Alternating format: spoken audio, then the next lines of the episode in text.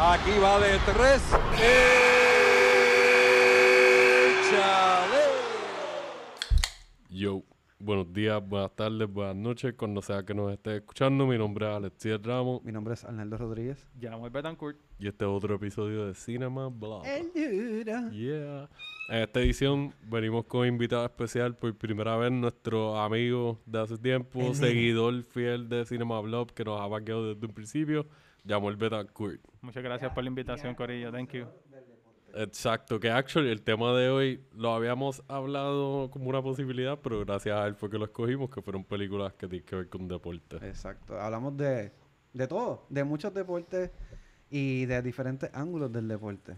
Sí. Porque nos fuimos, nos fuimos bastante en el viaje en este episodio. También nos fuimos en el viaje más místico de hablar de las maldiciones por encima y las supersticiones de los deportes. Y experiencias personales también, que Sí. tienen que ver con las películas o con los deportes como tal. Exacto. Así que nada, sabes que nos pueden escuchar como Cinema Blog por Spotify, por Apple Podcasts, eh, nos pueden escuchar por Anchor, también nos pueden seguir en las redes como Cinema Blog, estamos en Facebook e Instagram, nos pueden escribir por email cinemablog.gmail.com. coméntenos, dejen review. Por favor, si tienen ideas, quieren hacer colaboraciones o inventarse algo, nos avisan, recomendaciones. Así que vamos a meterle muchachos. Y pues nada, ya saben, prendan, paquen, sírvanse algo. Enjoy.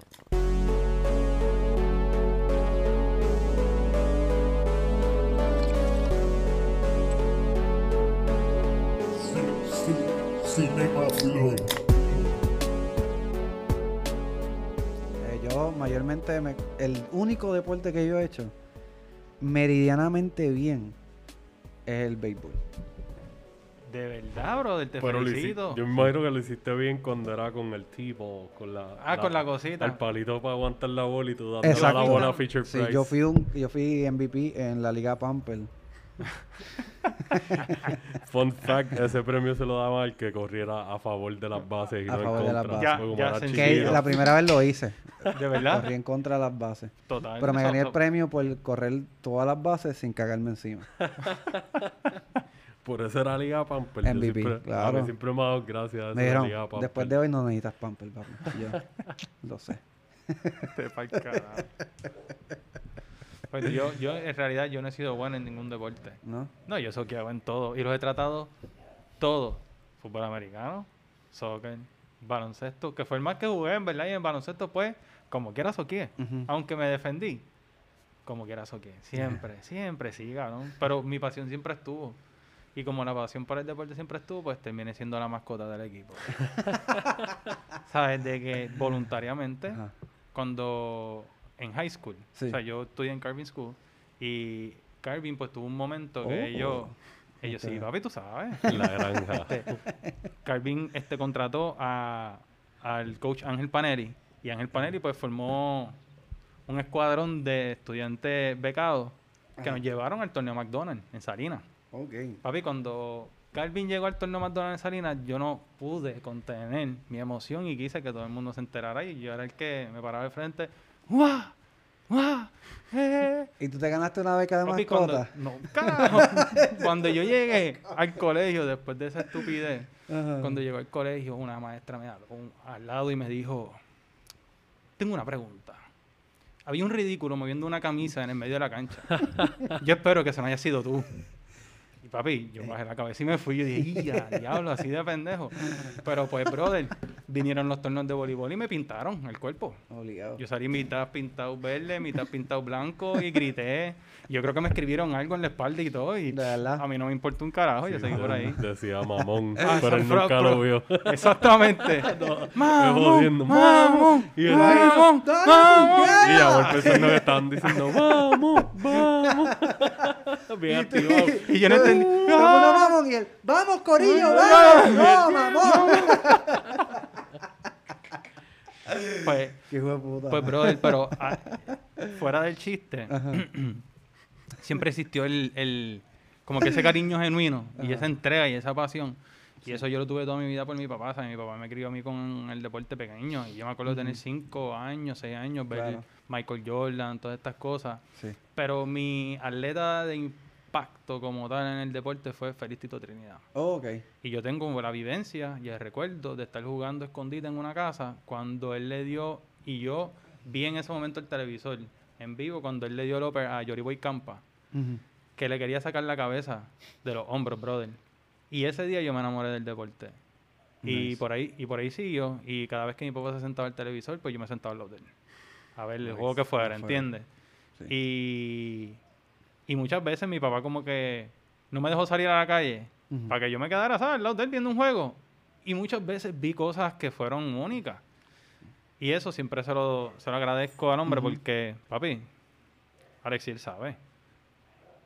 Los deportes me los vivo demasiado. Men, yo tengo una mini historia de ya moviéndose los deportes, pero voy a, a- a complementar lo que estás diciendo de que mi viejo también fue como que bien en cuanto a eso, bien clave. Ujú. Pues a él específicamente le gustaba, like, él era mi viejo era cinta negra en taekwondo y Ah, ¿en fue amateur boxer. He was a badass. ¿Y por qué peleas tan mierda? Yo no sé, cabrón. pero está cabrón porque así de mierda te parto la cara. Ah, ahí está, mira, ¿viste? No no, no, yo soy So, luchador. mi viejo era un badass y, y pues le gustaba el baloncesto y le gustaba el béisbol. Súper de que coleccionista de tarjetas este, de ambos deportes. Y le gustaba el fútbol americano, pero no tanto como esos dos. Que yo soy fanático de los Giants, aunque ya, ya somos fanáticos de los Giants, pero like, yo soy fanático de los Giants desde chamaquito. Ajá. Y para mí siempre ha sido bien irónico que yo me convertí fanático de los Giants viendo los, el primer juego de fútbol americano que yo vi bien fue viendo a mi viejo apoyar a los Giants en el Super Bowl contra los Ravens del 2000 que nos barrieron, que Gary Collins era el quarterback, Tiki Barber ya estaba, si no me equivoco, y Michael Strahan, super jóvenes. Y, y nos dieron una pela, like, eso fue uno de estos juegos que yo aprendí lo que era, like, defense wins championships. Exacto. Eso es un dicho que se dice mucho en el fútbol americano. Y, y pues irónicamente me convertí fanático de ese equipo y los llegué a ver ganar lo menos dos Super Bowl a fuego durante Eso lo, mi vi- vida. eso lo vivimos. Y, exacto. Duro. Y este cabrón se vive tanto, los deportes, que una vez estábamos viendo un juego de playoff, que no recuerdo quiénes eran, yo sé que era Portland Trail Blazers. Contra. Houston. Contra Houston era, Contra en una primera ronda o segunda ronda para pasar o algo así. Exacto. Creo que era de la primera ronda a la segunda. A la segunda. Y, y Damian Lillard, que es la estrella de Portland, ¿verdad? Todavía Damian Lillard es la estrella de ellos. cuando todavía no era el logo Lillard, porque ahora le dicen logo Lillard porque él tira como Curry, así de media cancha. Ajá. Pues él, Él él se hizo- estaba convirtiendo ahí, se él estaba estaba- estaba convirtiendo. transición. Ese fue el como que de los primeros momentos en su carrera que él tuvo como que un tiro así, buzzer beater, porque después de eso tuvo otro que se convirtió en un meme. Si te enseño el meme, vas a reconocer el, el juego del que te estoy hablando. Pues, ajá, Alexis. Pues estamos viendo ese juego en donde yo vivía en ese momento, en el man cave que yo tenía, que tenía un patio privado y qué sé yo en esa casa. Duro. Y me acuerdo que estábamos con Carlito, el parada de nosotros de- del Londres del hotel, Yamu y yo, teniendo un session. A mí me acababan de regalar una juca, una panita de nosotros, Bernice, saludos, chao a Bernice. Me regaló una juca y me dijo, mira, pues yo sé que tú le vas a sacar uso, qué sé yo. Yo nunca había tenido una juca, una juca bien carona.Cho, grande. grande, linda, cabrón. Estaba puesta en una mesa cerca de la salida al patio. Y pues no estábamos prendiendo adentro, estábamos en la salidita mirando el juego. Los tres pillados en el sliding door mirando hacia el televisor. Y de momento Damian Lillard se tira ese fucking buzzer beater tan épico, cabrón. Porque el tiro es épico, no hay forma de negarlo. Y este mamabicho se pompea tanto que hace... Y brinca y tira las manos para los lados y le mete a la juca. Y yo me dejé de enfocar en lo que pasó en el juego. Y lo que vi fue la juca que tenía agua y estaba para allá, dando una vuelta en el aire, en cámara lenta, mientras Yamu corría. El espacio era bien chiquito, pero este caro empezó a dar laps ahí. ¡Ah! ¡La metió! ¡La metió! Bate, Pascua. Y, y pues sí, así mismo era siempre que veíamos juegos o algo. Una vez estábamos viendo cuando pasó lo de Team Rubio, estábamos jangueando Ajá. en 101 al lado del hotel, en la Ok. barra que íbamos a ver. Sí, claro. Y te acuerdas que, que ganamos ese Cuando juego a lo último y el pana de nosotros Nelson brincó y rompió el techo de 101 que era como en plafones. Anda pa'l Y tuvimos que irnos súper rápido para que no nos botaran. Hecho, para que no nos banearan, actually. Cabrón. Este, pero a mí ya yo no sigo los deportes tanto porque yo creo que yo lo había mencionado que cuando yo trabajaba en el casino eran más presentes porque habían Claro. deportes 24 En, la- 7 en las pantallas, exacto. y pues habían mucha competencia entre los compañeros, friendly competition, wagers y cosas Pero eso está súper nítido. Y pues estaba más atento. Y como me gustaba el fútbol americano y la NBA, pues estaba pendiente a eso. Cuando había Copa Mundial, si había algún torneo de FIBA o, o Panamericanos o lo que sea, pues siempre habían juegos entre los, los de acá. Siempre. Y se pasaba bien. Pero después que me fui del hotel, del eh, casino específicamente, poco a poco me fui alejando y, y dejando de seguirlos. Como que ah, Claro, me porque es que cansaron. tú necesitas como un corillo que, o sea, que hagan retroalimentación de deporte, ¿entiendes? Como que, ah, eso era algo que era, Sí, era como una que tenía-. Te tenía cosas- y sabes que esto es un tema. Está el aspecto social y cultural Claro. y, y como que el- es como tú dices, de compartir y como que es una experiencia que, que se comparte entre mucha gente. Nuestros compañeros de trabajo. ¿Sabes las riñas que yo tengo? Hello, a mí me afeitaron por una apuesta. Ah, ¿verdad? Ya ¿En tenía pelo Tengo una todavía hasta, anécdota. hasta Ay, una bendito. apuesta. De verdad. Brother, ok, como yo termino afeitado, eh, cuando yo empiezo a perder mi cabellera, pues todo el mundo me decía, afeítate, cabrón, afeítate, afeítate, Ah, pues tú eras afeítate. de eso. Y yo estaba en negación. Pero no, yo me recortaba allá abajito. Don't think, ¿sabes? Que yo me peinaba y me tapaba el pelito ni nada de esa mierda, ¿no, cabrón? ¿Sabes? Pero yo me recortaba bajito, pero me decían afeítate. Y pues, el chef con el que nosotros trabajamos, shout out Chelo Ballester, papi, tiene un pelo cabrón. y pelo con cojones. Y entonces él es, yo soy New York Giant y él es Philadelphia Eagle. Somos rivales por naturaleza, son- somos de la misma es división. como los Yankees y, y Y los Boston. Así mismo. Un- esa, eso mismo. Ok. Pues, ¿qué pasa? El juego está llevándose a cabo y mientras el juego se está llevando a cabo, yo no tengo mucho que perder, aunque para, la- para, los, de- para, para los demás yo no tengo tanto que perder porque me van a afeitar, que ya yo casi me veo afeitado. Pero este hombre tiene una caballera que yo le dije, yo te voy a, yo te voy a afeitar. Me dijo, no, no, no, me pasa el acero. ¿Ok? Brother, cuando el juego se está acabando, los Giants se empatan. Él cree que va a ganar el juego y los Giants se empatan, ¿verdad? Te están quedando pocos segundos de juego. Y cuando yo voy a la cocina, él tiene, ¿sabes? Él es blanco, él se ve un poco más blanco. Y la cocina está diciendo, cabrón, vas a perder, pero.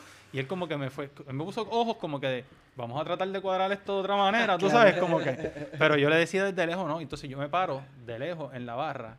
Él me está viendo desde la cocina y yo estoy en la barra parado y yo le estoy haciendo así. Como- que, como, "Vas "Te va- te perder, voy a afeitar, Te voy a cabrón". afeitar, No. papi. Quedan como 15 segundos de juego Oh, y los no. Giants tienen que entregar la bola, ¿verdad? Pontearla. Y el otro equipo la coge.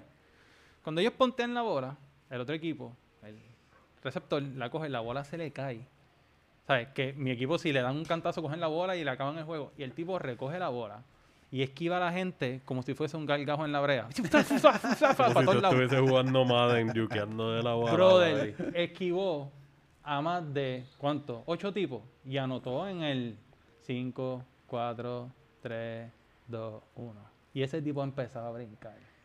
Y al baño fueron como 12 empleados a verme cómo me afeitaban la cabeza. Y yo estoy en Facebook, así, con la cara de pendejo y él afeitándome con, ¿sabes? Con, de triunfo. Sí, ven, hay fotos Esta de eso foto por va para- Entonces, ¿qué pasa, brother? Perdí el pelo y me hizo un favor. Porque mejor, ¿sabes? Tuve mejor feedback. Claro. Pero ese bragging right lo perdí para Eso siempre. duele, Papi, eso lo para duele. siempre. Y él siempre, él sabe que cuando yo estoy, no, que si esto, acuérdate de aquello, ok, ya. Ujú. Tú sabes, me, me humildan, me bajan de nuevo. Me bajan. a- y pues, esa es la entrega y la pasión que existe aquí por el deporte. Nice. Y yo creo que todos la tenemos a mayor o menor escala. Yo, yo le tengo un gran respeto al deporte. No solamente porque fue gracias al deporte yo, yo, yo tuve una educación y qué sé yo. Claro. Pero, pero como, como logística y qué sé yo, le tengo un, específicamente el béisbol que lo, lo logré, lo, lo traté de hacer. No, no, no, no triunfé, pero, pero lo hice. Y, y aunque no se considera un deporte legítimo, eh, que fue la, la mini desgracia de mi padre cuando se enteró que iba a ser luchador. Eh, fue como que, ah, en serio, cabrón, todos los deportes. Pues, pero, Pero- oh, pero, pero fíjate. Pero lo entendió y, y me apoyó después. Pero fíjate, como unas personas no consideran la lucha como un deporte y hello, ellos son atletas Claro. ¿Entiendes? Y, mejores atletas que muchos. y mejores y con mejor condición. ¿Sabes? Ponga a cualquier atleta. Hay, mucho, hay muchos luchadores con mejor condición que muchos peloteros. Full. ¿Sabes el concepto de atleta de alto rendimiento? Ujú. Eso es Pues lo que son luchadores. un luchador es un atleta de alto rendimiento. Exacto. Porque tú no puedes sacar a un luchador de un ring y poner a un baloncelista, a un futbolista, lo que sea, que se tiren y que caigan y que cojan el cantazo en la espalda. Ellos tienen muscle... Ya diez veces en una pelea. Diez Eh, veces en una pelea. Chuck ellos- lo hizo dos o tres veces. Ellos Y tienen... cayó una mesa. Los- sí. a. Los músculos desarrollan memoria. Claro, Pero los músculos de ellos no tienen la memoria desarrollada de coger ese cantazo en la espalda. claro. ¿Entiendes? So, la gente, yo creo que malinterpreta o ¿sabes? underestimate lo que es un atleta de ser de lucha. Tú nos Exacto. puedes contar, tú tuviste la experiencia. Exacto. Pero ya, ya, ya yo ya había comentado esto en el episodio de The Wrestler. Este, pero sí, ya todo el mundo sabe que yo fui. Ah, verdad, exacto, me acuerdo. veces campeón. No, pero fíjate, lo más que a mí me, Rival de Ric Flair. a principios de los 2000. y lo más que a mí me impactó fue lo que tú dijiste de comer papa majada por dos, Sí. como por no- cuántos días, yo no sé cuántos Fue días. una semana, dos semanas. Diablo. Semanas, porque es que eso duele. Me duele el cuello, la lengua, ya podía tragar. Y mira, Arnaldo que lo y, pueda tragar. y como trago ahora. como me ha dicho. Sí, como uno no puede respirar. Verás, so, entonces, ¿cuál, ¿cuál es tu primer pick? Que tú eres nuestro invitado y esta es Pues mira, oficialmente mi- la primera vez que, que vienes a Cinema. Bla. Yeah, Pues, bienvenido, mi papi. pri- mi- gracias, cariño. Pues mi primer pick que yo voy a, a compartir con ustedes va a ser, ya que tú mencionaste el Team Rubio, la película Miracle. Ok. Ok. Y esa película, Nice. cuando me dieron el task, este yo no la había visto. Y me puse, tú sabes, haciendo las películas que yo quería revisitar, la vi. Y al ver esta película tuve una sorpresa bien bonita porque viendo esta película reviví Team Rubio, que Alexis lo mencionó. Ya. Porque, ¿qué pasa? Miracle se trata de la historia del equipo estadounidense de hockey en el 1980 que enfrenta al equipo multicampeón, al equipo ruso, que viene ganando las Olimpiadas de invierno desde el año 64, el 68, el 72, el 76, y se van a reenfrentar ahora en el año 1980. Ujú. ¿Qué sucede? Este, Estados Unidos, ustedes conocen el concepto de Dream Team. Sí. Sí. Pues Estados Unidos, en este momento, para el hockey, no tienen un coach de NHL ni nada. Tienen un coach que cuando lo traen, él dice, yo necesito este roster que no conlleva jugadores específicamente de NHL. Ajá. Tú no, o sea, no- él no desarrolló un Dream Team, pero él dijo, esto es lo que yo necesito. Y ese blueprint que él desarrolló, esa, ese escuadrón, por decirlo así. Fueron unos jóvenes que, que se entregaron y bajo una bajo un cocheo excelente y mucha supervisión desarrollaron una química que eso es lo que es bien esencial en el Un deporte equipo, sí. porque pues tú en un ring tienes un uno para uno pero cuando estamos hablando de esto es un equipo y tiene que haber una, una máquina bien aceitada para que Claro, funcione definitivo. con un plan desarrollado Igual en la lucha libre.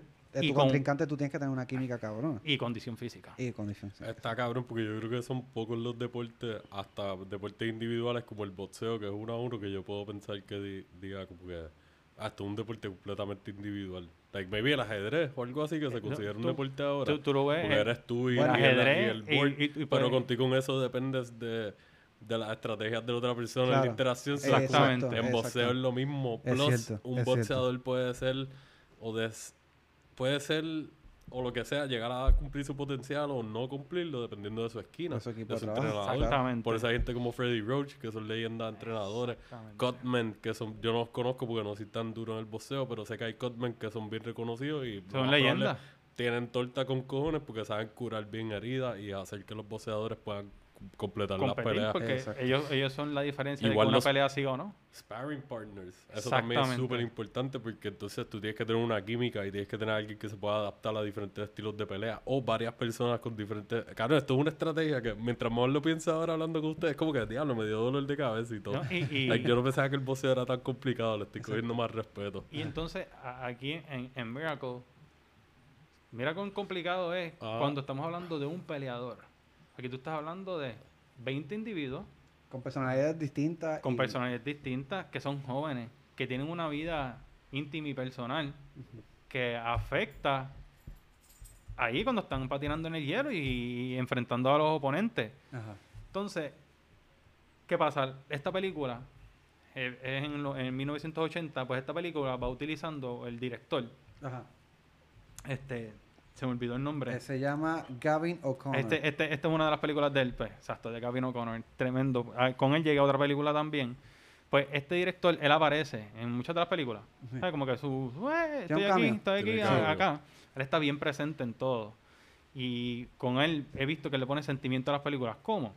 Esta película, como es un evento pues que pasó real, él utiliza, él va utilizando la década de los 60 y los 70 Ajá. eventos que pasaron en los Estados Unidos, de cuando se fue, si no me equivoco, el presidente Nixon, el que no cumplió todo, Sí, que renunció. que renunció, pues él, Sí. ¿sabes? Va- vas viendo todos estos eventos que van llevando, que crearon un sentimiento que Estados Unidos necesitaba una victoria en Claro. algo. Que eso es lo importante, y perdona que te interrumpa, eh, la importancia que hay en el deporte, eh, no solamente socialmente, exacto, cómo influye el deporte en la sociedad y, y cómo la política también afecta a un deporte Claro.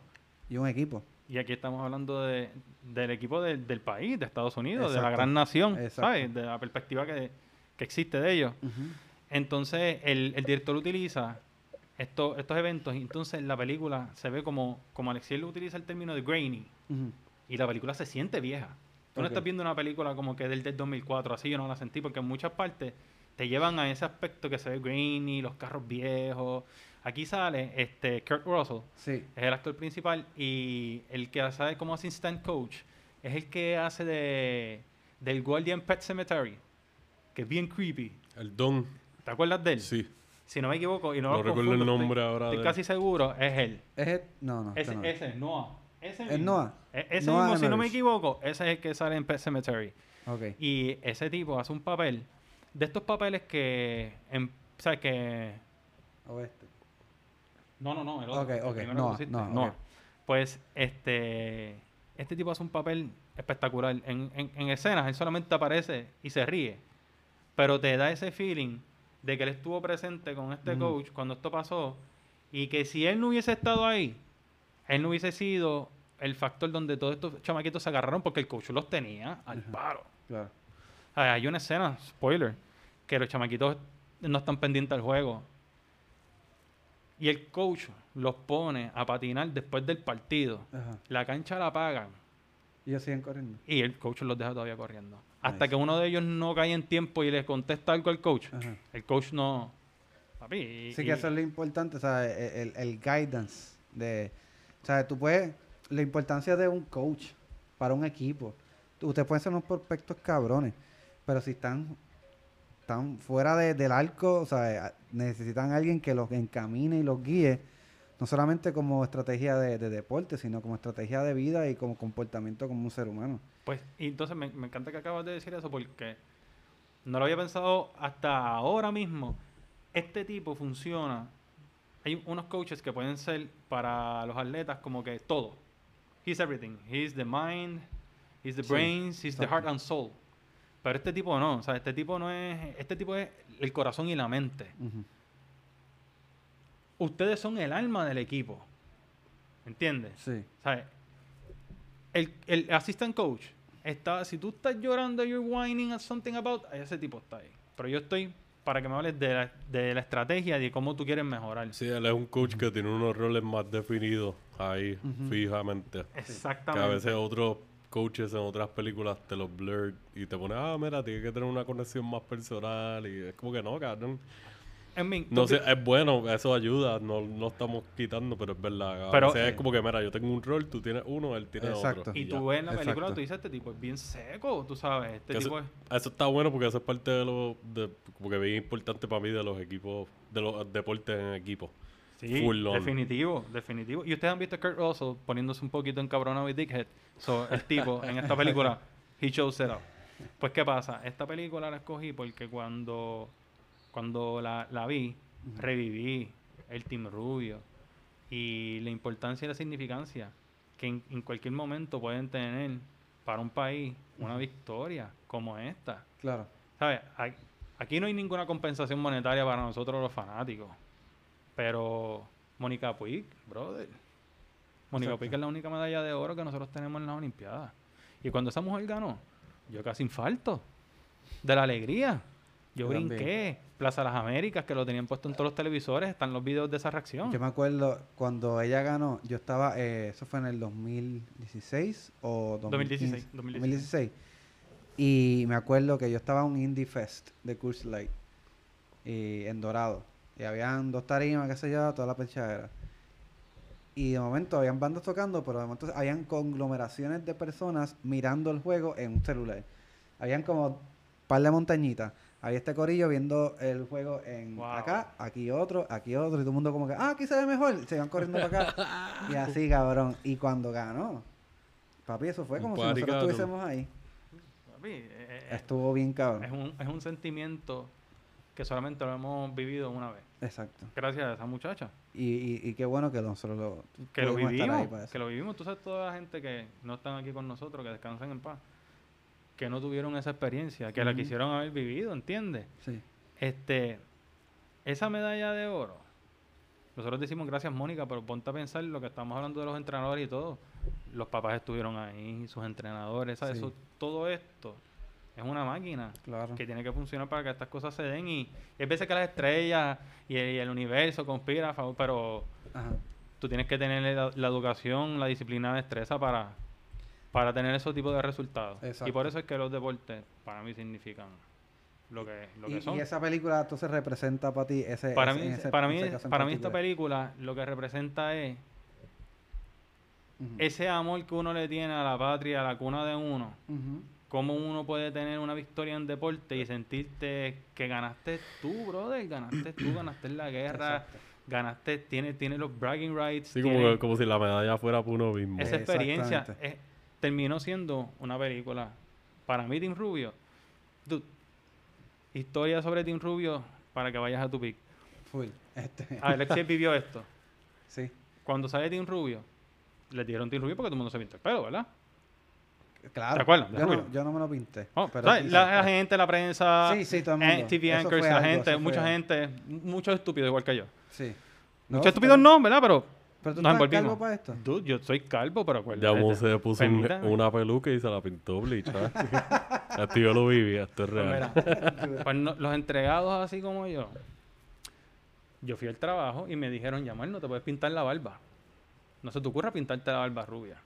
Yamal, no te pintes la barba. Ajá. Pasan los días y ¿qué hizo Yamal? Se pintó la barba. Papi, yo llego con la barba rubia. Oído. Y cuando, y cuando viene la que es la, la asistente así del, del director de Furan Beverage, ella se emocionó cuando me vio, tú sabes, con el flow, porque dijo, este lo vamos a... Y me llevaron a la oficina y me dijeron, ah, esto no es, tú no puedes estar con esa barba rubia, porque eso no es un look natural. Y yo le dije, no, no, tú tienes toda la razón, pero nada. Si me vas a sacar para mi casa, me vas a enviar para mi casa, pues tú tienes que ir a buscar a esta muchacha que tiene el pelo pintado de rojo que ese pelo no es natural, tienes que buscar aquella, la que tiene flequito azul, que eso no es natural, tienes que buscar el que el chamaco, el que es pequeñito que tiene el pelo también pintado de rubio, eso no es natural, tú me dices. ¿Cuánto nos vamos para casa? No, pero que tú hiciste esto por llevar la contraria. Yo hice esto porque llamo a mi equipo. Esto no es por llevar la contraria. Yo llamo a mi equipo, papi, yo estaba, yo estuve con la barba pintada. Por el team rubio, brother. Yo tuviese votado. No muestra, no estoy jodiendo. Y No, no. Y en serio te lo digo, sabes que por más estúpido que se escuche, yo sentí la conexión, brother.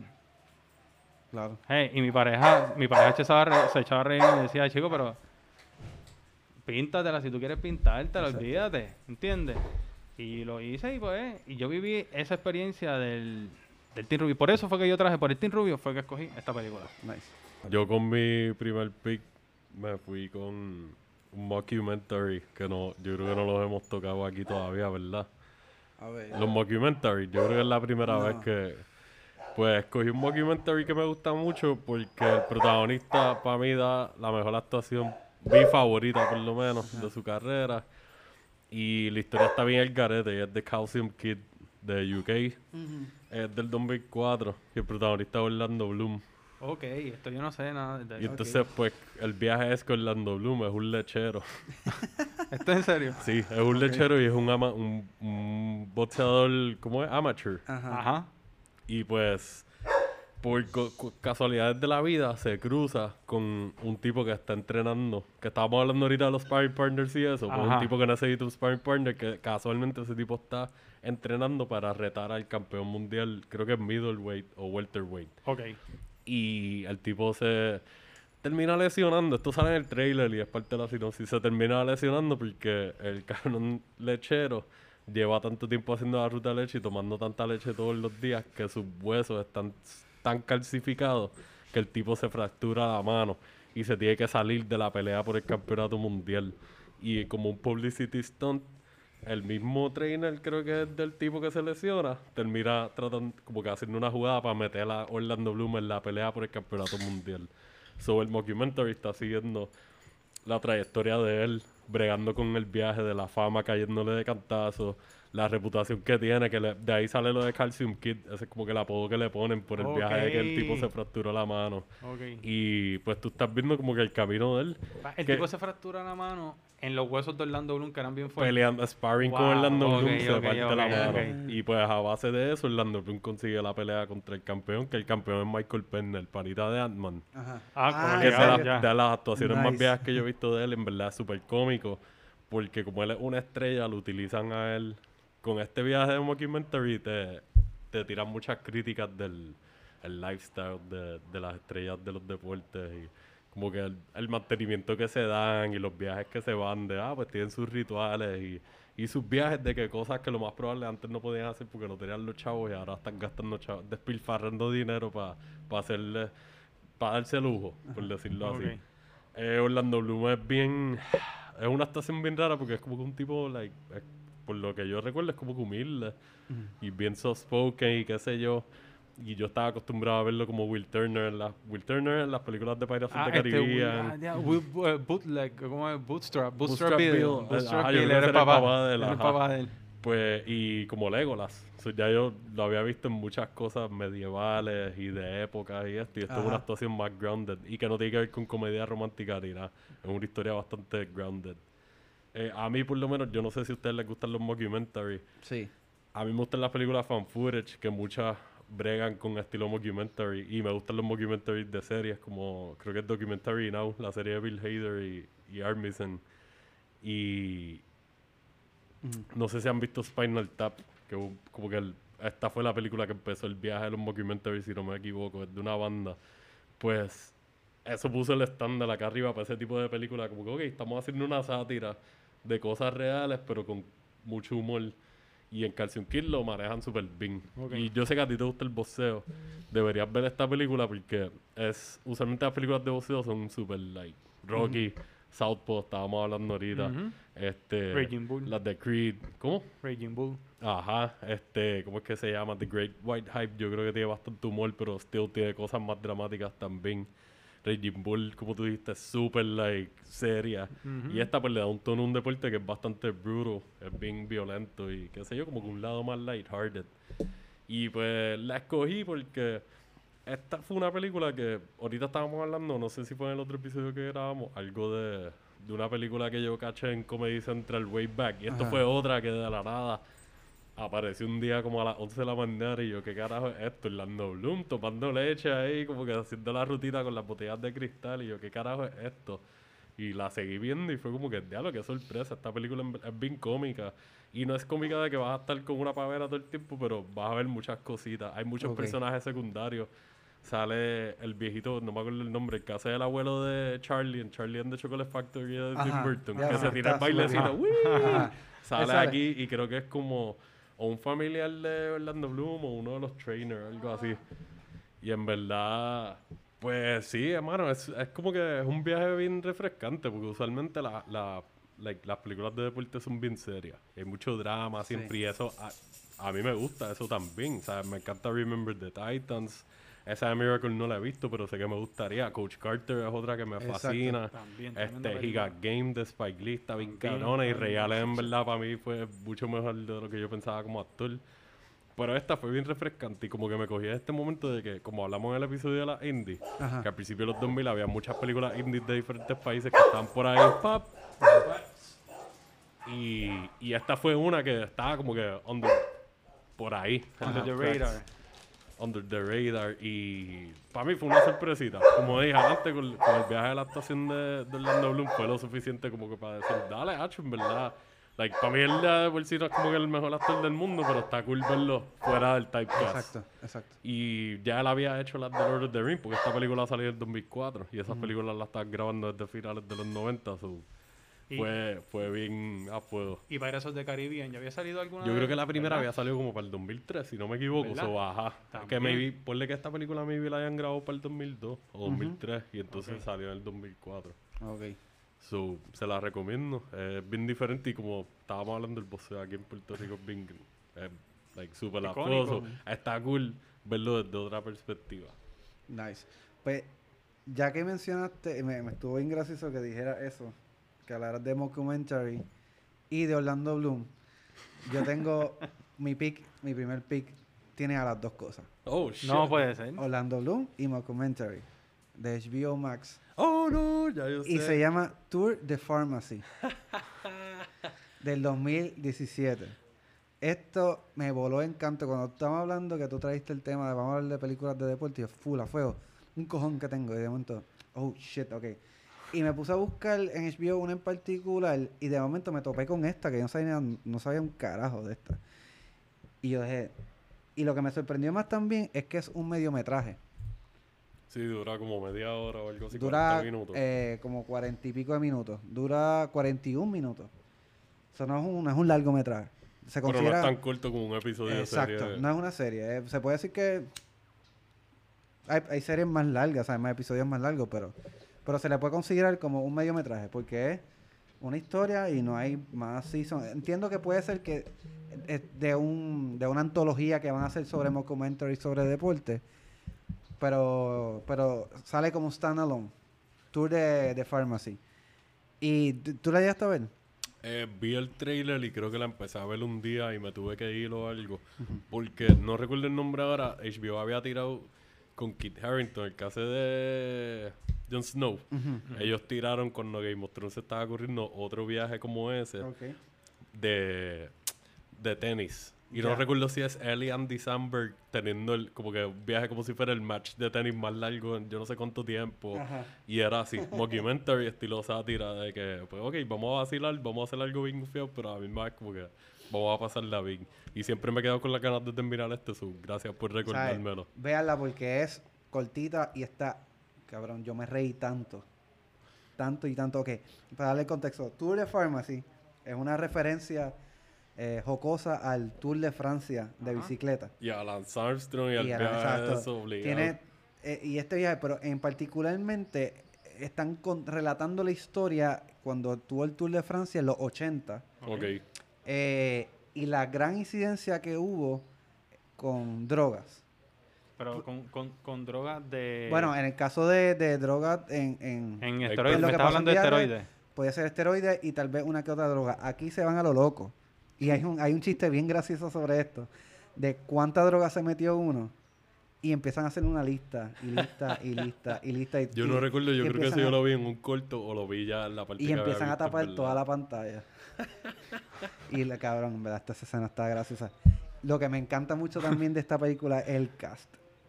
Eh, aquí sale Andy Samberg, Ok. sale Orlando Bloom, como ya mencionamos. Eh, sale Freddie Highmore, que sale en, en Charlie and the Chocolate Factory, el chamaquito. Ok. El ¿Ah, nene- sale aquí? Sí, a que nosotros que hablamos de, Oh, de Charlie and the Chocolate. Factory. Ese ne- el nenito protagonista, Claro. ahí sale de grande. Otra Ok. conexión. Exacto, bien cabrón. Eh, sabe un, un De- David Dix, que yo no conozco mucho de su historia de, de, esa- de su, de su filmografía, pero él, él fue un actor principal en Hamilton. Ok. Este sale el gran John Cena. Que se la come como Eh, luchador. dime a que es no- uno de los ciclistas, por favor. él es uno de los Ah, ciclistas. yes, Él es uno de los ciclistas. Este, y eso imagínate que los ciclistas son como bien flaquitos y qué sé yo. Y de momento tuve este tipo gigantesco ahí. ¡ah! Corriendo bici. eh, Que obligado, todo el mundo. fuerte. Este cara obligado se está metiendo esteroides. Qué obligado. HGH o algo así. Hay una escena memorable que una de mis escenas favoritas con John Cena. No voy a decir un carajo, pero espérenla que se van a mear. Se van a mear de la risa. Para mí, puedo decir que like, The Rock ha sido el más que ha sobresalido de los actores luchadores. Pero han habido otros, como tú, tú no has hablado de Edge en Vikings. Y él salió en la serie de CW, creo que en dos episodios y le metió. Y, y uno que otro han representado, pero John Cena tiene el comic relief de verdad y el timing. Sí. El timing él lo tiene bien seteado y, y, y pues en la lucha libre tú tienes que ser actor. Exacto. So, ya él por lo menos ya va practicando eso desde... O sea, ya él lleva por lo menos 20 años, 20 y pico años activo. so, ha Oye. estado puliéndose. Oye, y, y haciendo el paréntesis, Ajá. haciendo el paréntesis, ya que mencionaron a, que mencionaron a, a Adam Copeland, a Edge, que salen Vikings, eh, Ah, ¿salen Vikings? eh, salen Vikings. Ah, no sabía. Entonces, pues, ¿por qué traigo Vikings? Ajá. Joseph, shout out to Joseph, a mí a decir lo conoce, este, le gusta mucho el cine y toda la cuestión. Entonces, yo le estuve recomendando Vikings por años. Como dice, llevo la pelea con ustedes también, por años. Este, y le tuve que decir solamente, Edge sale en Vikings. Vamos allá. Bebo, se chupó la serie ese hombre en, verdad. par de semanas, la brother. voy a ver. Ay, pero entonces, ¿qué pasa? Mi error fue que yo los hypeé, porque yo pensé que Edge salía más de lo que sale. Lo que pasa es que, Ah. ok, si el, si el show tiene seis temporadas, ¿verdad? Ajá. Pues las primeras tres temporadas son de 10 episodios y desde el Season 4 ellos lo dividieron en 20. Dos partes por episodio. ¿Sabes? Que si tiene 80 episodios, pues salen como en- desde, los, desde los últimos 40. Ok. Ah, pues, Que sale bastante. Que sale bastante. sale desde el principio. Entonces- Exacto. Eh, el tipo hace un papel súper... A mí me encanta. ¿De A verdad? me- Brother. Es que yo no sé porque yo, yo se lo tengo a bien mamado, so no puedo dar una... No, yo, Qué si, raro. si es así, si es así cuando veas la serie, fíjate, Sí. vas a andar. cojan con Bex Phoenix. So, Este, entonces, este mockumentary también. Qué bueno, dos mockumentary en un mano, session. Y, y, mano, este también sale eh, James Marsden. Ese es Cíclope, Cyclops. Sí.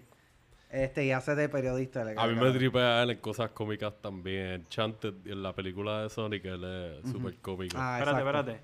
Este es el del pelo negro. el El que hace de Cíclope en, eh, la, la en, primera, la, en la las primera. primeras X-Men. Que sale en Superman Returns. El de. Sonic, el de, de mencionaste Sonic. Sonic, Exacto. El protagonista de Sonic. Dude, ese en Enchanted, ese tipo seguía. Este, y sale por pequeñas de estos, este, Maya Radolf. la- Rudolph. Radolf, exacto, Rudolf. Este, y, mano, Ese es el de Westworld. ah, él Sí, sale en Westworld. exacto, él Sí. sale en Westworld. Exactamente. Sí, sí. Exactamente. Mano, y, y de verdad, lo cool de este mediometraje es que es como action pack de cosas bien graciosas y siempre está constantemente moviéndose, siempre vas a ver cosas distintas.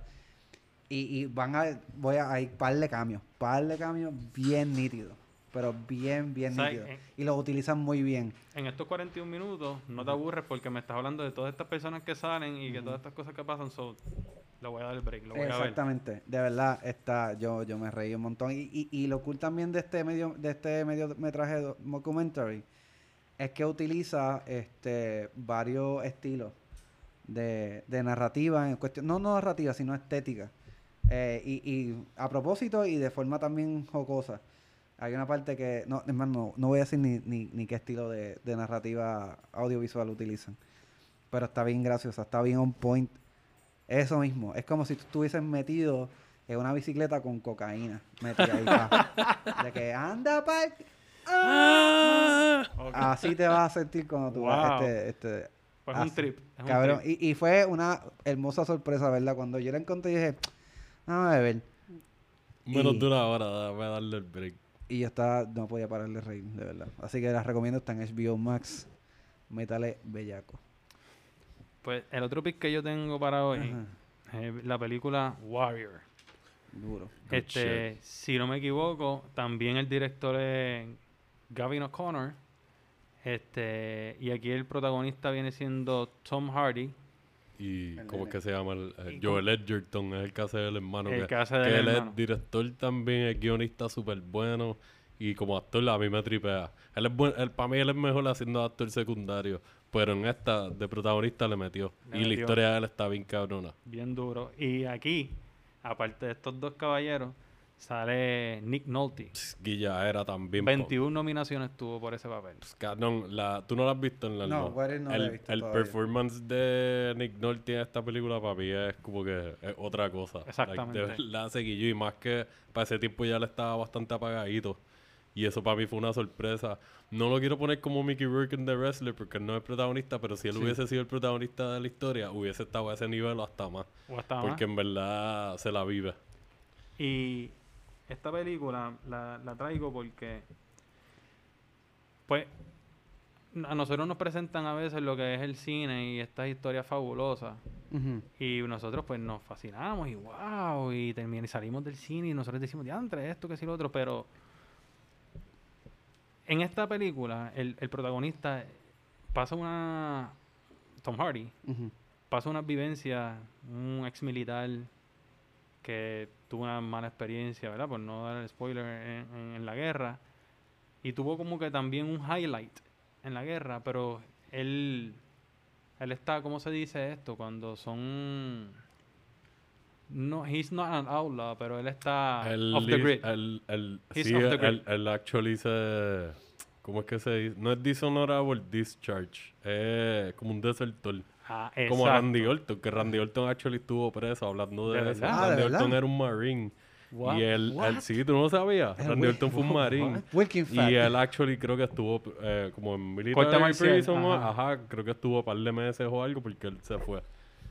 Diablo, ¿en Wow, brother. Mira, True, yo- y, es- y true ese- wrestling stories. Wow, papi, de Lion Killer y ese es mi luchador. Pero sí, a I mí me gustó cómo le hicieron el... Como que no te enseñan right away. El, ese, te dan a entender lo que pasó, pero más o menos. Y te van dando pistitas. Y no te están haciendo word exposure. Es como que te dan poco a poco. Y eventualmente tiene un payoff que tú dices como que... Diablo, el drama aquí está heavy. En- Ok. Entonces, este, pues tú, tú estás viendo este hombre, ¿sabes? Como está tratando como que de alguna manera re- reinsert, ¿sabes? Como que volver a la sociedad, ¿verdad? De alguna manera, a través de, de las artes marciales y peleando en MMA. Y para aquí entra este el papá. Lo entrenó a él de joven y él busca a su papá, independientemente de las diferencias tengan, para que lo entrene. Este, y aquí pues donde entra el hermano, el que también peleaba, este, y el, el hermano de él es maestro y aún así tiene una falta de dinero y se ha obligado a pelear también. Y por aquí es donde se desarrolla todo este drama que, que uno dice, tú sabes, el sacrificio o de dónde esta gente viene para entrar. Porque tú ves a esa gente en MMA y tú dices, tú tienes que tener los cojones bien puestos o estar bien loco para meterte ahí a coger cantazo con alguien, porque eso no es boxeo, brother. Sí. Ahí te rompen las extremidades, te van a dar en el piso, te van a pisar, te van a hacer lo que... Sí, en boxeo Sí. hay dos puntos de ataque. Izquierdo, derecha. Ahí hay ocho, creo que. Porque tienes codos, rodillas, patas, todo. Y, y pues tú ves, ¿sabes? Tú literalmente ves la experiencia de lo que es estar ahí en MMA y ese, como que esa adrenalina, tú, tú la ves ahí, tú, tú te ves el tipo cuando él está antes de la pelea y, ¡ah! y cuando entra a la pelea, ¡ah! y todo eso tú, tú te lo llevas al pecho. ¿Qué pasa? Ahora mismo, el sábado, pues yo veo esta pelea y pues, ¿sabes? Veo la película y me impacta, pero no la tenía como un pick hasta que pasa este sábado. Y este sábado, vida real, peleó en MMA Stipe Miocic contra Francis Engano. Que mi Mi- estaba defendiendo el título de heavyweight. De heavyweight, de exactamente. Este tipo es, es bombero en Estados Unidos, pero su origen es cro- croata, si no me Eh, equivoco. Exacto, yo creo que él, es- él es como que de acá, pero tiene descendencia directa de Croacia. Ok. Exacto. Que ellos de allá salen peleadores súper. Krokop, Es Milko papi, Filipovic que es de allá. Una bestia. Ese tipo da una patada y dude, you're dead. Entonces, el, su oponente, se van a- esta es una segunda ocasión que ellos van a pelear. La primera pelea de ellos se fue a cinco rounds. Te estoy hablando de un. Francis Ngannou, su oponente, es un hombre de Camerún, ¿verdad? Este tipo es una bestia, pesa 268 libras en músculo, porque tú no le ves algo que le tiemble a ese tipo. Te estoy hablando de un, un King Kong, una cosa ridícula. ¡Buah! Una bestia. ¿Qué pasa? Este, cuando la pelea va a empezar, ellos dicen la historia de este tipo en vida real. Este tipo de Camerún, Ajá. este tipo, tú sabes, como, como hay diferentes países, como en Cuba se van para Miami, pues que la gente cruzan el charco, ¿verdad? Para una vida mejor. Este tipo salía de Camerún y perdonen, ¿verdad? Si no me equivoco, no, él caía o en Marruecos, o, o sea, en Marruecos antes de pasar a España. Ajá. Cuando este hombre pasa el charco y cae en Marruecos, lo cogen la primera vez, lo cogen por la segunda vez, lo cogen la tercera vez, lo cogen la cuarta vez, lo cogen la quinta, seis veces ese tipo trató de cruzar para allá. Y lo ¿Y cogía. sabes dónde tiraban a esa gente que son como decir desertores? Ujú. Papi, en el desierto de Sahara. Ay, en serio. Sí, papi, tú tienes que sobrevivir. Ese tipo hizo eso seis veces. Cuando logra cruzar y llega al otro lado, el tipo vivió dos meses en los bosques. ¿Ok? En lo que cae a París y ahí empieza a pelear super amateur y el tipo llega a donde está hoy. Y lleva par de años ya. Y lleva ya par de años. haciendo ruido.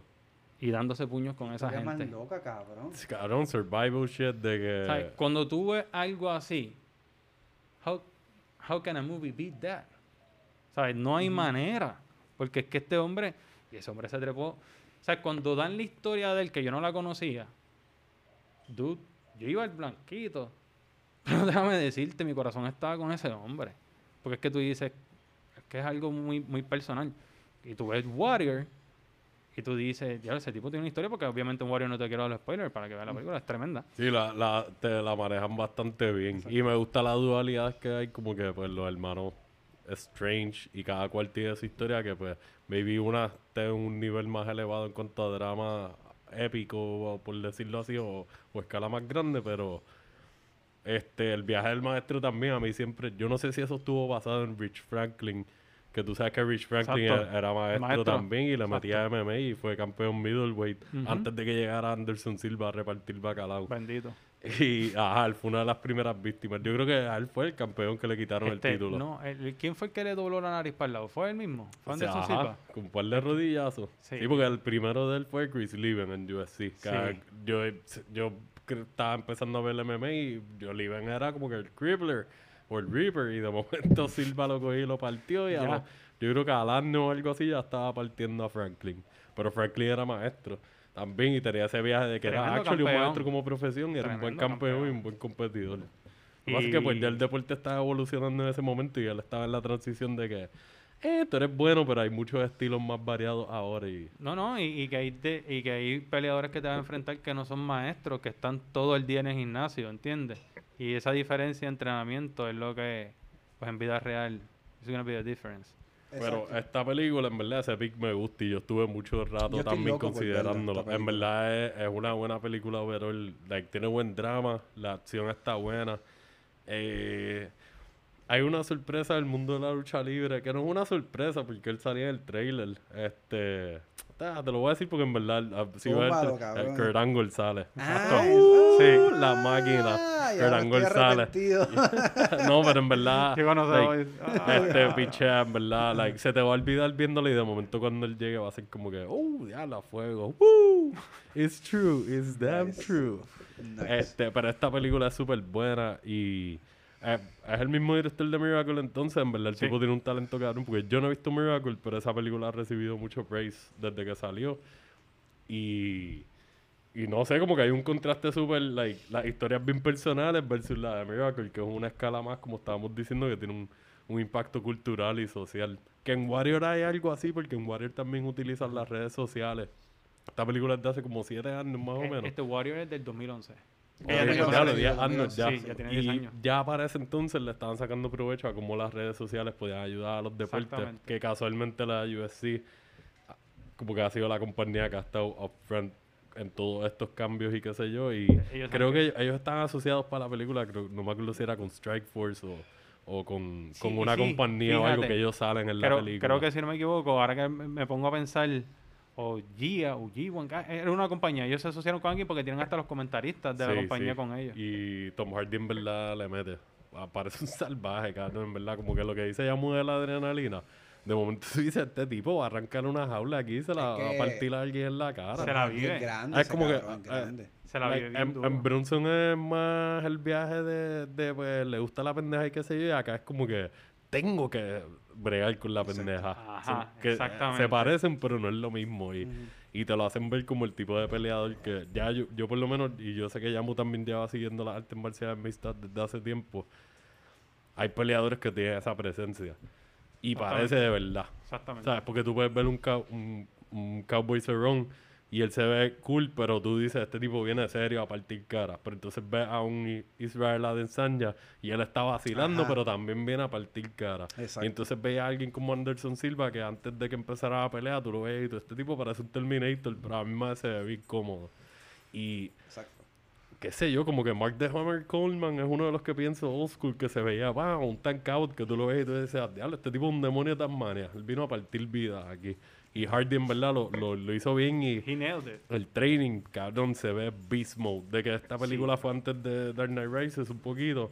Y era Bane, pero con pelo. Él estaba grande con En verdad cojones, estaba sí. gigante, like un pitbull, loco. Los trapecios por acá arriba, like, ah, el cuello bien grande. Es como que, dude, like, bájale. estaba actuando. A ese punto, me sentí eso mismo que García acaba de decir. En un punto, tú ves al tipo en- en- like flexing, ¡ah! y tú dices, dude, exacto, Y- ya yo estoy cagado, tranquilo. Eso ¿sabes? también ayuda mucho al, al contraste de los hermanos y los otros peleadores que hay, pero específicamente a ellos, porque como te llevan por los dos journeys de ellos, Ujú. y sea lo que sea que pase, cuando los comparas uno al otro, es como que, pues, te juegan con el estilo de pelea, la presentación, el background story.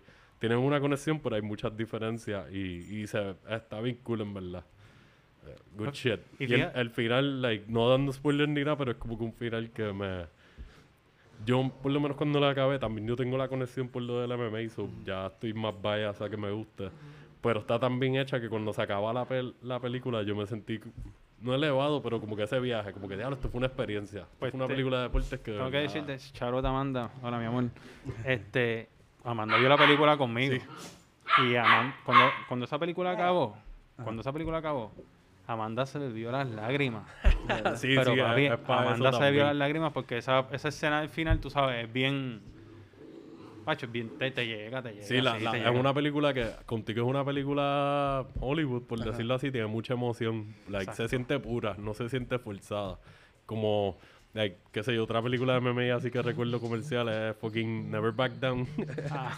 que es como que, ok, pues yo la puedo ver, es un popcorn flick, pero tú la pones al lado de este y es como que no hay break. ¿no? Es como comparar Godfather con Mafia. Eh, algo así, precisamente. ¿no? Y cuando tú entras, ¿verdad? Yo no me voy a dar el spoiler de la escena, pero Nick Nolte tiene una escena en específica, que es con. Tom Hardy, que, mano, mano, si a ti no te llega eso, yo no, Sí, yo no sé, tú estás hecho, yo no sé de qué tú estás hecho, porque esa es una de las escenas más dramáticas y emocionales que tú puedes ver como un actor se sumerge. Sí, para mí En Nick pena. ahí representó full. Sí, sí, Nick Nolte. O sea, como ustedes han hablado en otros en otros episodios de lo que son los galardones y cuán legítimo y cuán valor puedan tener, yo hay veces que las nominaciones las siento como una victoria. Ujú. No sé si me entiendes. Claro. ¿Sabes? Porque, Porque eh, eh, eh, es lo que estamos hablando es el reconocimiento. reconocimiento, que lo hemos hablado durante el capítulo, pues, pues sí, brother. ¿Quieren algo? No, yo estoy bien, brother. Thank Ajá. you. Y pues Nick Nolte tuvo ese reconocimiento. Y yo sé que cuando tú veas la película, Ajá. me vas a escribir y me vas a decir, wow. Yo de sé- verdad, tengo, tengo ganas de verla hoy mismo. tú no te vas a arrepentir. la voy a ver. No te vas a arrepentir. Entiendo que está en... ¿Tú la viste dónde? Sí, En yo la vi. Está Te en voy, a, Amazon. te voy a decir dónde yo la vi.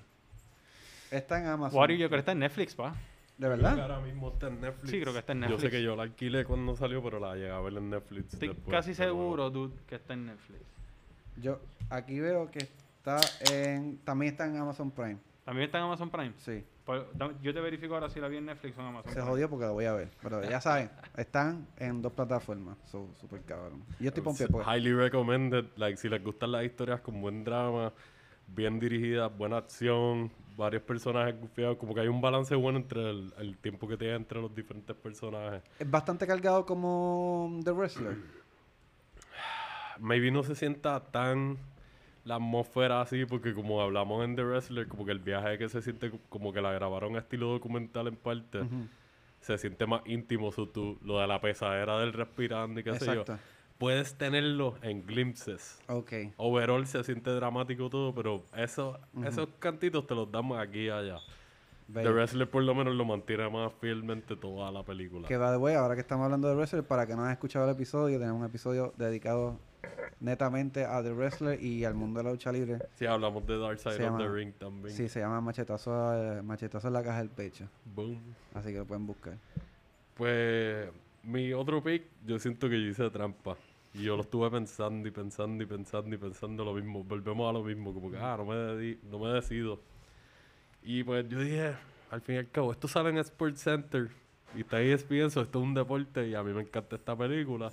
Y me fui con Rounders de Rounders. 1998. Es una película sobre el mundo del poker. Ah, ¿en De serio? verdad. Ah, no- Específicamente el Texas Hold'em. Ok. Protagonizada por Matt Damon y por Edward Norton. Que va a Man, what? peliculón, like, super guilladera de los 90. Super buena. Que Y a ti te gusta el póker, Me so fa- ya, tú y a ti también. Tenemos, tenemos un juego pendiente, Corillo. Oye, ¿de Desde hace, como, desde hace como dos o tres Ah, años. No sabía que tú jugabas póker. Ay, bendito, papi. Yo voy a perder, pero. A Lalo le gusta jugar street poker y empieza a perder a lo loco.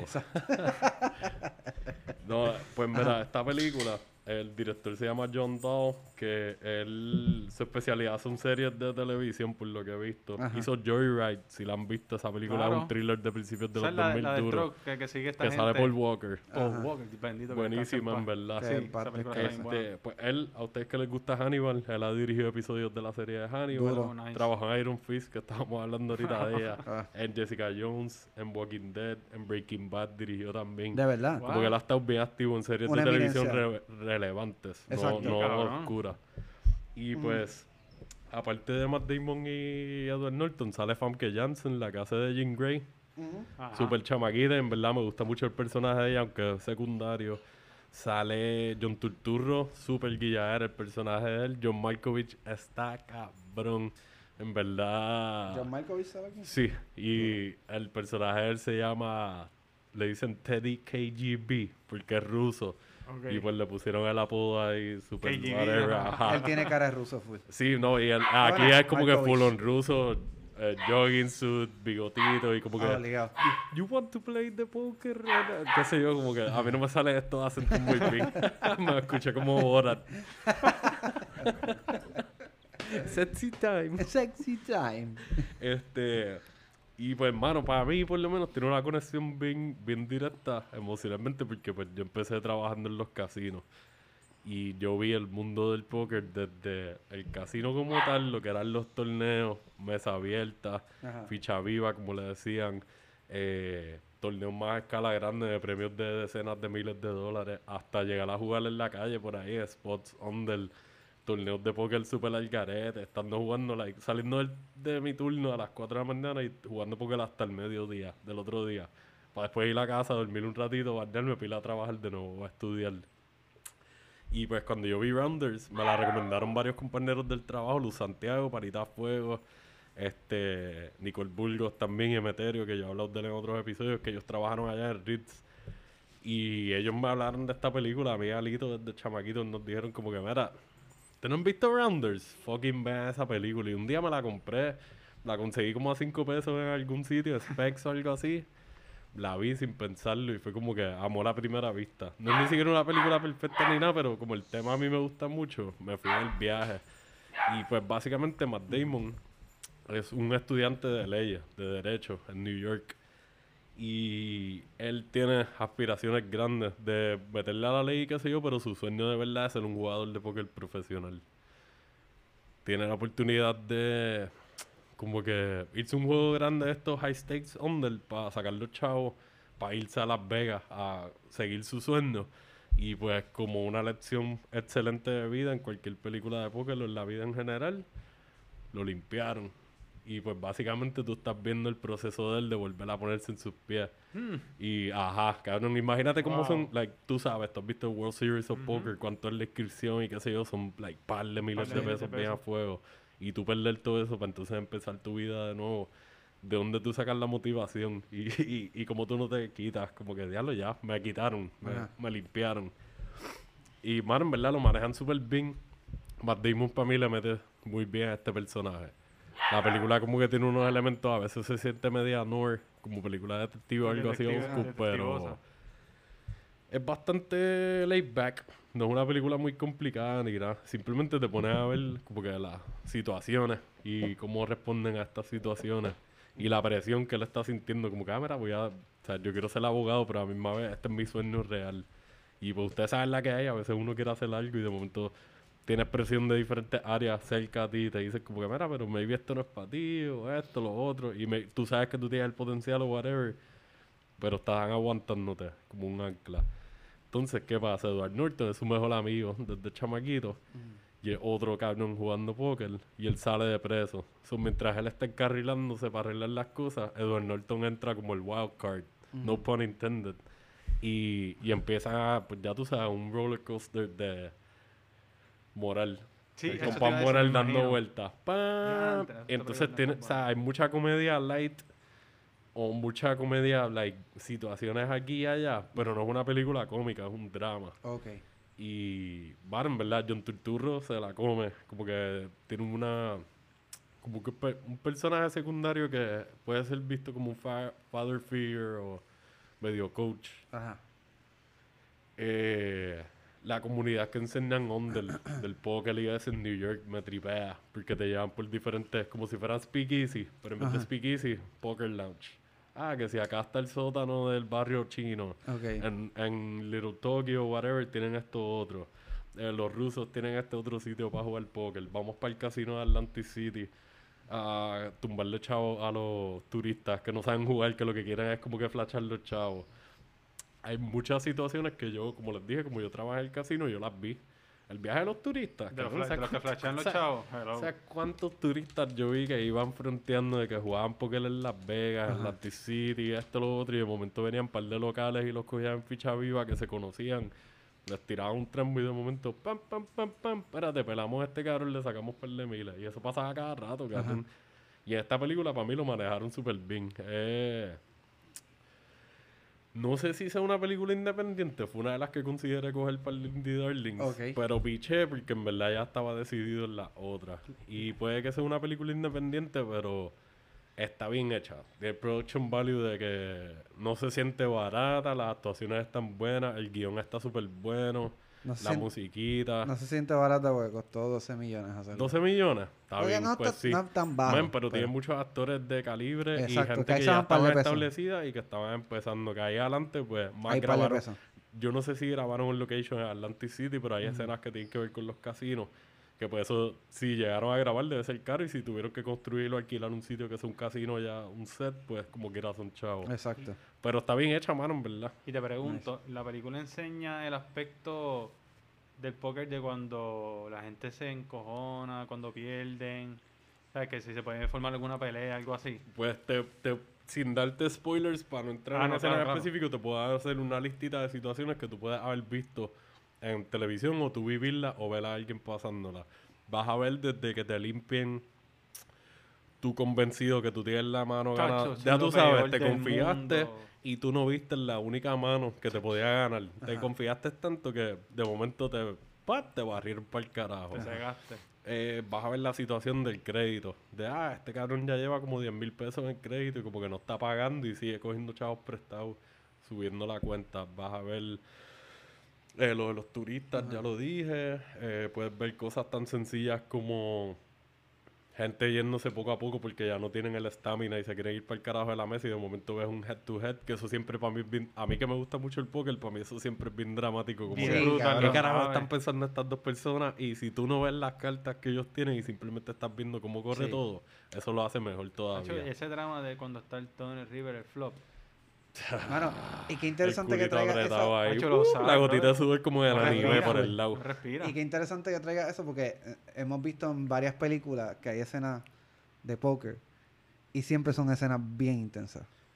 O sea, Man, de yo siempre principio a fin. Casino Royale, siempre pienso Casino en todo el y es como que... Y "Ya, esta película puñeta". que sale Mel Gibson, que es de la época de los Huácaras, que él, que él es como...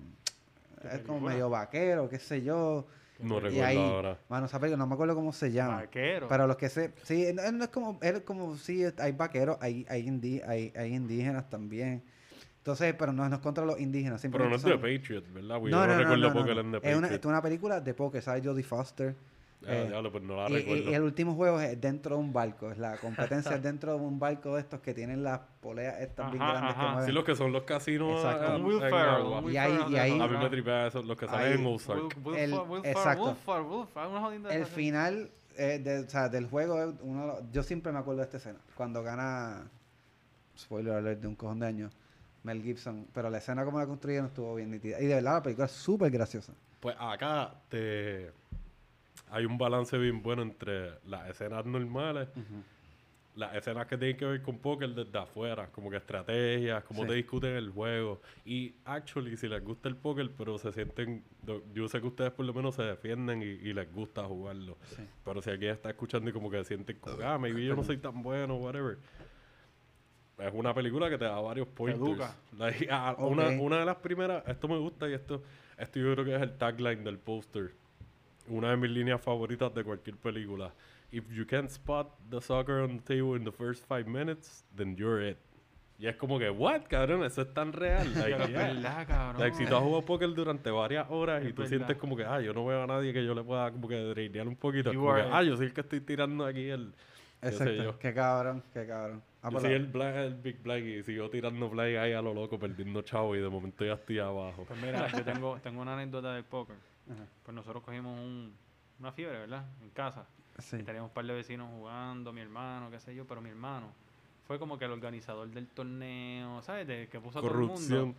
Y me imagino, y me imagino tú sabes que, que shout out a mi hermano Ura, Que es la que este, hay, Ura. este, que me imagino que él organizó el torneo pensando en llevarse a los chavos. Claro. ¿Verdad? pues, ¿qué sucede, brother? ¿Quiénes Ajá. se quedaron en la mesa a lo último? ¿Tú y él? Exactamente. Ah, ¿Y la qué pasó? Fue una, fue, una, fue una mano de bolín, así, ah, yo esto, yo esto. ¿Qué pasa? Se viran las cartas a mi favor. Se, ri- se vira la cuarta carta a favor de él y él empieza a gritar, ah, pero te estoy hablando Ajá. que eran como 50 pesos, brother. O sea, se viró el flop y tú viró estás ganando. Se vira el turn y, Y él tú- está y él ganando. está ganando. Papi, y cuando, cuando queman la carta, o sea, yo te lo juro, yo te lo juro por lo más santo que tú quieras. El pana mío sí quemó la carta. ¿Verdad? Perdón. Ajá. Quema la carta y saca la otra. Era la carta que yo necesitaba, no me acuerdo qué carta era. Brother, yo empecé a correr, mi mano cogió una mesa. Y esto te lo puede decir Casper que estaba, yo creo que Jason estaba. Casper, yo sé que tú no estás escuchando. Sí, papi, Casper estaba, mi hermano tiró la mesa, la levantó así, la mesa dio una vuelta en el aire, las fichas cayeron en la cuneta, en la brea. Ese era jugando en la curva. Eso era jugando en la curva al frente. El spot. Dude. ¡Tú! ¡Acomodaste en la carta! ¡Tú! ¡No quemaste una carta! ¿Sabes? A todas estas, esto está bien intenso, es una discusión. Yo me monto en un carro para irme con un pana, ¿verdad? y a dejar a mi hermano, como mi hermano está antipático, pues vamos a dejarlo. Papi, ¿sabes lo que pasó? ¿Qué? Yo le choqué el carro a mi hermano estacionado. ¡Bla! Tómalo, pendejo, también. Papi, y mi hermano se ha dado una encojonada. Papi, eso fue un... Eso tú no tienes ni la más mínima idea de revolú que yo me busqué por eso. Y, ay, no, fíjate, hacho. Poker, papi, poker, poker llegó a eso. Yo, en verdad. Yo estoy, yo estoy a favor de tu hermano y yo creo que tú hiciste... o sea, algo hizo él que tú te encojonaste, que le ganaste y le chocaste el carro. No, no, yo no hice nada, yo no hice trampa. Yo te lo, mira, en verdad. Man, no es te- que en verdad. no estoy vacilando. like, yo no me encojonaría así nunca. Pero perder una mano así. eh, Así, en es, la de los peores, carta. es de los peores feelings. En el. River, cabrón. Yo jugando Poker Online aquí a veces. Ay, en, el- en el One o en el celular. Yo, oh my god. Se me sube yo la perdí- y Y no son ni chavos de verdad. Y estoy más tripeado. que- Ah. Imagínate jugando aunque sea con un pote de 10 pesos por persona o algo. Como Eh, quiera duele. Este juego fue para cuando tú todavía podías salir con 20 pesos y vacilar. ¿Sabes? Como que Tenía ocho un jangueito. 8 para gasolina, tantos para esto y lo otro, y las beer. Y tú tenías un mini jangueo con 20 pesos. Eran 50 pesos o teníamos un jangueo, ¿entiendes? Ya. Y eran como las 2 de la mañana, brother. A esa hora nosotros arrancamos para San Juan a lo loco. Pero fue un... mira, el, el Duro. póker, el póker yo tengo unas experiencias de ahora póker. estoy pompeado. Quiero jugar poker y quiero ver esta película. macho, yo sabía, yo, yo quise Oye, hablar de esta, desde un principio yo dije, like, me puedo ir con otros deportes más, entre comillas, legit y qué sé yo, pero Sí, a mí me gusta bueno. la pendeja del póker y yo sé que a ustedes les gusta y dije, pues dale, vamos que se joda para pompearlo. Mira, So, mi vida aquí salga un poker night eventualmente. Yo no sé Por si Alexis se acuerda de cuando nosotros trabajamos en el Ritz. Ujú. Estábamos trabajando en BLT. Llegó una vez un cliente bien borracho y bien loco del casino. Para que tú veas cómo son la suerte y este tipo de cosas. El tipo metió un peso y se ganó el jackpot Ya, de las maquinitas. Yo no sé si tú te acuerdas Sí, de eso. había una máquina que tenía como un tren, que era de estos premios progresivos que se siguen acumulando y Ajá. empezaba en 10 mil pesos. So, maybe el tipo lo cogió como de 12 mil o algo, si lo cogió empezando acumulativo y, y se llevó el Y la máquina le está pagando al tipo, ¿verdad? Y en lo que la máquina le está pagando y el tipo revolú y él está con su Sí, porque familia. tiene que venir el, el attendant a, a chequear todo, que esté bien, te dan el ticket, vas a cobrarlo. Echó un peso en otra máquina y se pegó a la otra máquina, cabrón. ¡No! Hacho, yo me imagino a todas las viejitas y ¿Qué los cojones? dones ¿Tú te ¿Tú te casineros boricuas encabronados. que llevan ahí dejando el seguro social ahí? Cabrón, Dacho obligado. Hacho, yo le espero en el parking y le quito los chavos, loco. Un corillo de viejo. Vamos- vamos a ¿Tú te imaginas a- los viejitos ahí? Encojonados. Vamos a prenderte, Eso cabrón. tú te llevas un cheque y ya. ¿Y qué tú vas a hacer? ¿Vas a cambiarle este cheque? Vete, cámbialo, cabrón. yo voy y busco otra copia. Los chavos yo los voy a coger, sí Duro. o sí. Ah, pues voy a ver The Rounders. ¿Verdad? Rounders. Rounders. Hacho, Rounders. esta, esta película es muy buena. Y ma- recuerdo que mi housemate la tenía. Y yo la compré sin haber chequeado la colección de películas. Y él la tenía y me dijo, ah, me hubiesen dicho yo, Karen, ya la vi, en verdad, qué bueno que la compré. Pues si en algún momento pichadera, cada cual por su lado. Y eventualmente pasó. Cool. Tengo mi copia por ahí. Una película muy buena. Duro, duro, duro, duro. Pues, como mi último pick, quise traer. Esto es una comedia romántica, pero para mí es como que bien importante porque se trata de, de uno de mi equipo favorito de béisbol. Este, que viene por generaciones, mi abuelo, mi papá y yo. Y mi primo también. Y creo que mi tío también. Y es Fever Pitch. Que casi es uno de mis picks. ¿De Esa verdad? película a mí me encanta. Ah, cabrón. Esa fanático película- de Boston. Esa película. Es eh, fanático eh, de Boston. yo soy, ¿Qué pasó? ¿Tú eres de los Yankees? Man, No, somos no soy- yo soy fanáticos. Somos, eh, ¿Ah? Yo soy Met. Ah, está bien, cágate en tu vida. Y ya claro, ya somos fanáticos de los Mets, de los Knicks y de los Giants. Eso es como ¿De que reventado. Y Wow. sabes que yo no soporto a Boston. Pues sea, brega con eso, cabrón. O sea, en vez de. No, estoy jodiendo. yo Vete. Llamo, vamos a seguir grabando. Ah, pues tú eres Yankee, ¿verdad? No, no, ah, yo no, en verdad, con la pelota no. Igual, ¿sabes? Yo no soy súper. Ya, ¿sabes? Yo fui un momento bien fanático, bien fanático. Y fue precisamente cuando el año que, que ganaron la Serie Mundial, después de La y 2004. pico años. La Exacto. 2004. Después de. Era Manny Ramírez. Este, Manny Ramírez, Big David Papi. Ortiz, eh, Papi, eh, el, el, el Damon. que, Johnny Damon, Johnny que se fue con... Ah, diablo, ¿verdad? Yo, el, Este, el, el, papi, fue pues, al el- otro año, cabrón, se fue para los Yankees. Y yo, cabrón, yo tengo Ahí fue que se afeitó, ¿verdad? Ahí fue que él se afeitó, ¿verdad? Que él era el Jesus de Yankees, Que Boston. no lo querían con el palito de Boston. Se veía bien raro. y- como que, ¿Quién tú eres, Cabrón. cabrón? Cabrón, yo cuando ganamos ese año, yo me compré una camisa porque, o sea, había un montón de jugadores bien cabrón, pero no sé, porque a mí me vacilaba bien cabrón Damon y me compraron una camisa de Damon. Una camisa original de los Red Sox. Y ahí mismo se fue. y ahí me se fue para los cabrones Yankees. Diablo, papi. Sabrás que cogí la camisa, le tapé la O con masking tape y le puse una X al número y se, le decía damn. En vez de Damon, decía damn. Y me la ponía de vez en cuando. sí. Este, Tú eres de los que queman las jerseys cuando se van del equipo. No, ¿ah? papi, eso Como salió Los fanáticos de LeBron. Salió caro. Este, pero que me gusta porque pues, es, un, eh, es un equipo que, que, ha reunido pues mi familia parte padre, así como que como un legado. Y, y la historia de los Red es bien interesante, ¿sabes? Que hasta involucra un poco el cine, ¿sabes? Su, su mala racha, bueno, estamos hablando de cosas bien místicas, pero su mala racha empezó cuando... La cosa maldición de mística? Babe Ruth. La, la maldición ¿Cómo que de... cosas místicas? Eso existe. Ustedes tuvieron la maldición y ojalá la Claro, tengan de claro, nuevo. claro. Sí, pero yo, o sea, yo... ¿Qué, qué, cómo es? Que existió, existe y ojalá la tengan de nuevo. No, no, papi, eso no va a pasar. Bueno. Eso no va a pasar. Lo único que ve la, la escora está ahí de dirigente de nuevo. Chao a toda la escora. Si nos escucha alguna vez, te quiero. Yo también No te tengo quiero. nada personal Buen contigo, trabajo. Pero es el pues- pillo. El No. que hace trampa. Ah, y mentira. Es el que Ah, hace trampa. Y, y, y, No, No, Hernández pillo, el que también. hace trampa. Y Qué cabrón eres. Y Gracias, Kike. Hernández este año se fue para Boston también. Mm, Este, so, pues por ellos nada más, ¿verdad? Pero por más ninguno. está bien, está bien. Entonces, no, nadie es perfecto. Este, Es que me gusta revolcar el avispero con hay que esas hacerlo. cosas. Hay que hacerlo. pero eh, esta maldición del, esto es rápido para darle un tour, o sea, un dato de, de la maldición del, barbin- del bambino. El dueño de, de, de los Red Sox para esa época también era un director de, de teatro. Y él quería hacer una obra de teatro que se llama No No Nanette, que fue tremenda basura. Pero no tenía chavos para costear la producción, so ¿qué hizo? Cambió a Babe Ruth. Vendió a Babe Ruth para los Yankees. Tú no me estás hablando en Man, serio. tú Yo no sabías esto. bien Yo no sabía el detalle de cuál era la obra o whatever, la producción, pero sabía que era un viaje de que por un por conseguir los fondos para producir algo. Sí. Entonces, Al, Exacto. al ¿Tú no gran bambino. creó una maldición? Claro que la creó. claro que sí, Man, pero es eso fue la vida escupiéndole la cara a ese tipo. Es de que ah, tú quieres hacer algo bueno, una cágate en tu trayectoria de los Red Sox no te va a de- salir bien. Exacto. eh, los Red Sox han tenido una buena trayectoria de muy buen equipo, pero dirigentes medio cuestionables.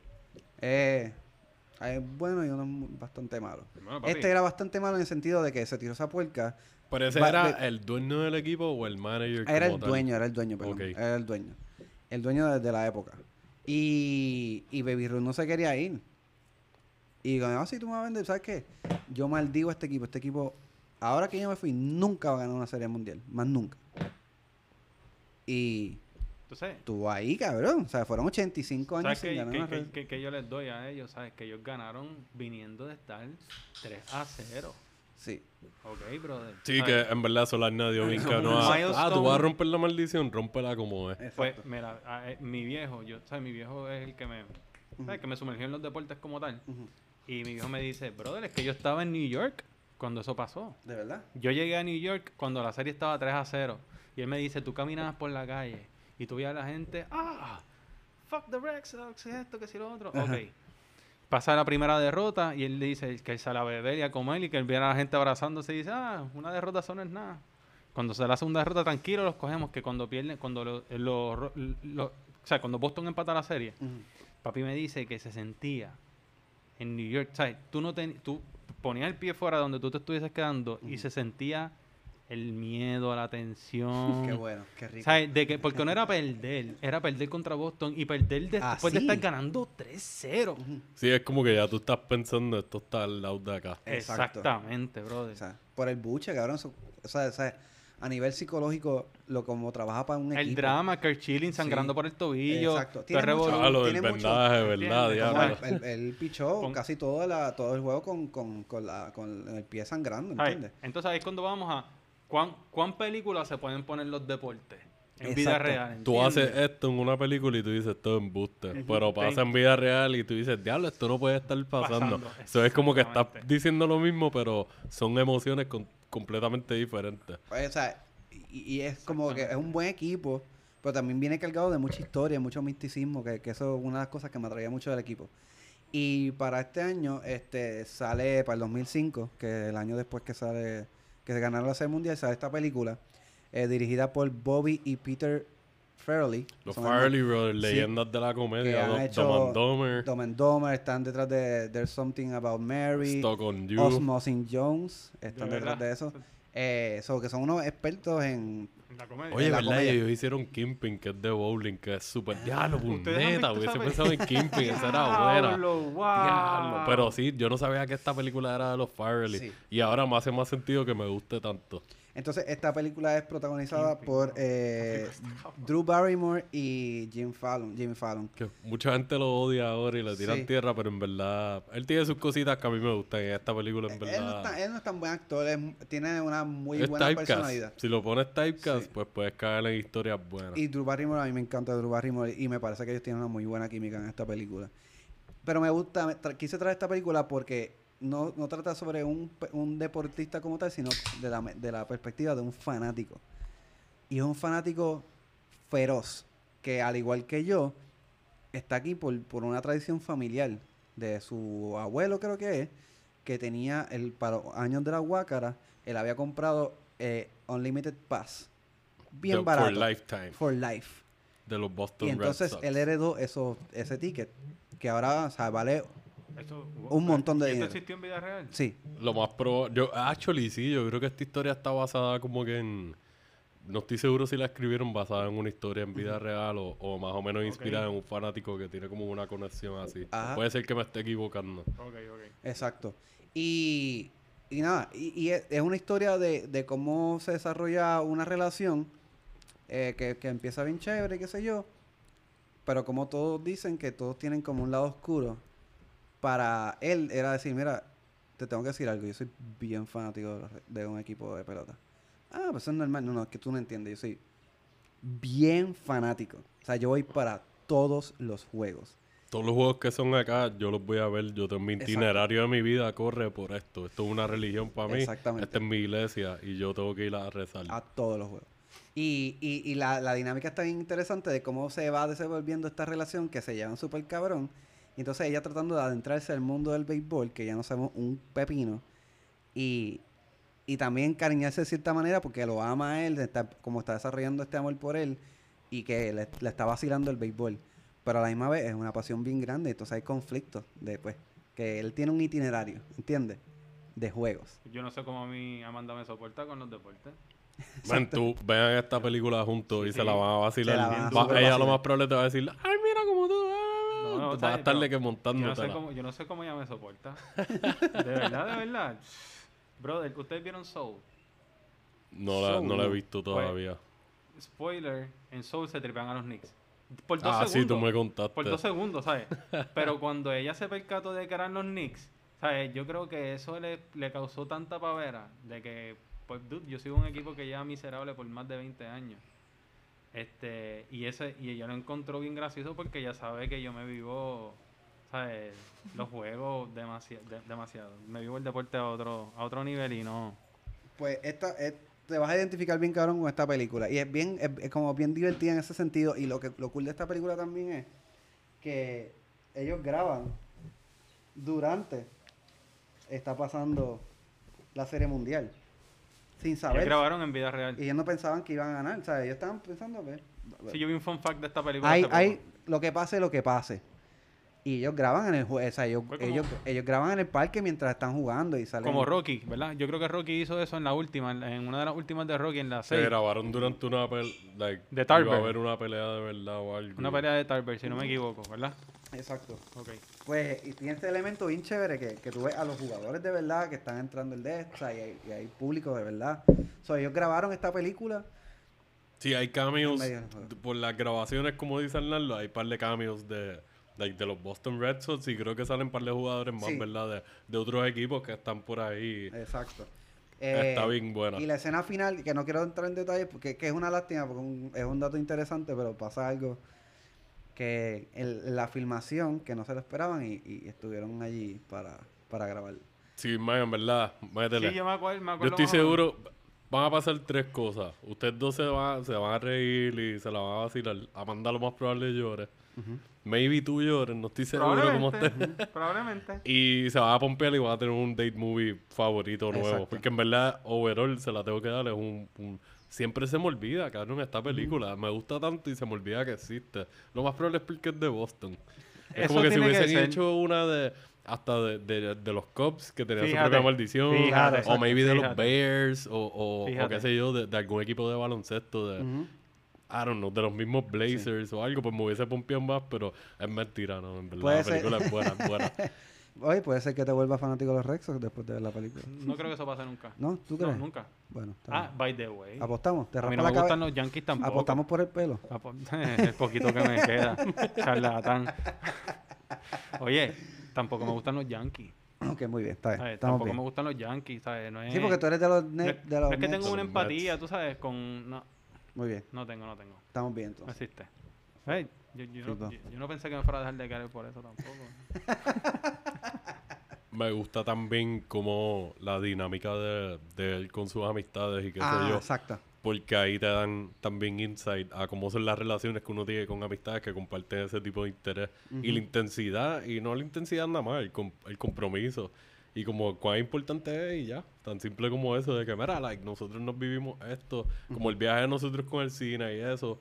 O, o nosotros cuando pues, el fútbol, cuando nos tiramos cosas de fantasía o algo. Es como que, ya. Sí. Esto yo lo puedo entender y, y es una comedia, es de los Farrelly, cabrón, y ellos en verdad han hecho, par- like, a mí me gusta mucho Stock on You, no sé si... Sí, la- también, eh, otra comedia de ellos, la de los hermanos que son gemelos siameses. ah, durísima. Y ellos y tienen sus películas que no me matan, pero verol, como que comedia romántica, desde las más hardcore y más fuertes, como There's Something About Mary exacto. y, y la de Holpas, hasta otras como esta. Como que, ya, man, ustedes en verdad son muy buenos. Sí, son muy buenos. Y, y me gustó que exploraran este tipo de, de temas y, y me pareció, me parece una, par- una película bien particular, no solamente porque es buena, o sea, es una película entretenida y qué sé yo, sino el contexto. O sea, y, y le, le añade el misticismo de lo que es los Red Sox y qué sé yo. Y lo que pasó para para la película también es como que, wow, mano, qué buen timing, de verdad. Y, y vamos a, a ser francos. Mm. Obviamente, en los deportes, las organizaciones, los coaches, los jugadores son los que hacen el deporte, en realidad. Pero vamos a ser realistas. Jesús y ellos cobran millones porque existen los fanáticos. Claro, definitivo. Eso es lo más importante de, de cualquier deporte. ¿Sabes? Nada tendría movimiento sin fanáticos. Sí. No- ninguno estuviese ganando tanto dinero si no fuera por los fanáticos. De cierta manera. Le- y ahora, yéndonos el viaje de deportes y, like, digo, no sé si tienes algo más que quieras. No, no, like, ya. no, estoy- no quiero cut you off. Está en Amazon sí, Prime, altamente recomendada. Métanles, men, está en Prime, so la pueden ver de gratis. Y nos van a escribir. Esta va a ser otra que tú nos va, nos va a escribir, men, nos reímos, nos gustó, qué sé yo, estaba muy buena. Pero, yéndonos el viaje de películas, películas y deportes, ¿qué ustedes creen de estas maldiciones?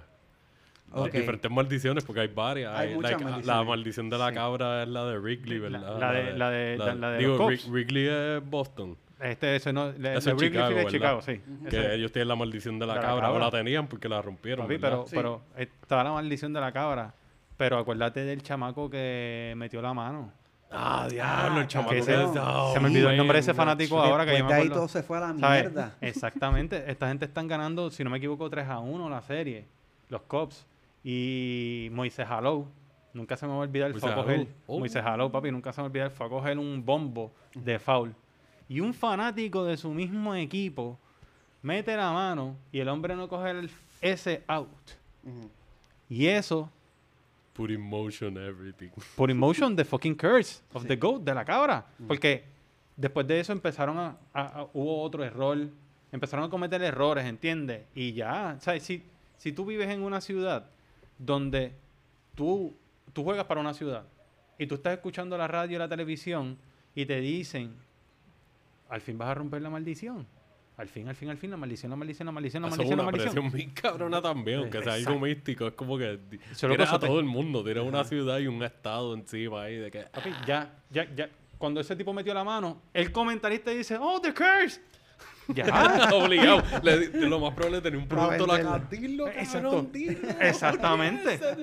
Exactamente. Y, y, y si no me equivoco, enseñaron una, uno, otro, otro fanático del otro equipo, enseñó una cabrita por una parte del estadio. Cabrón. Papi, y, y La la, cabra pareció. entonces, ¿qué pasa? La cámara grababa la ca- la- el GOAT.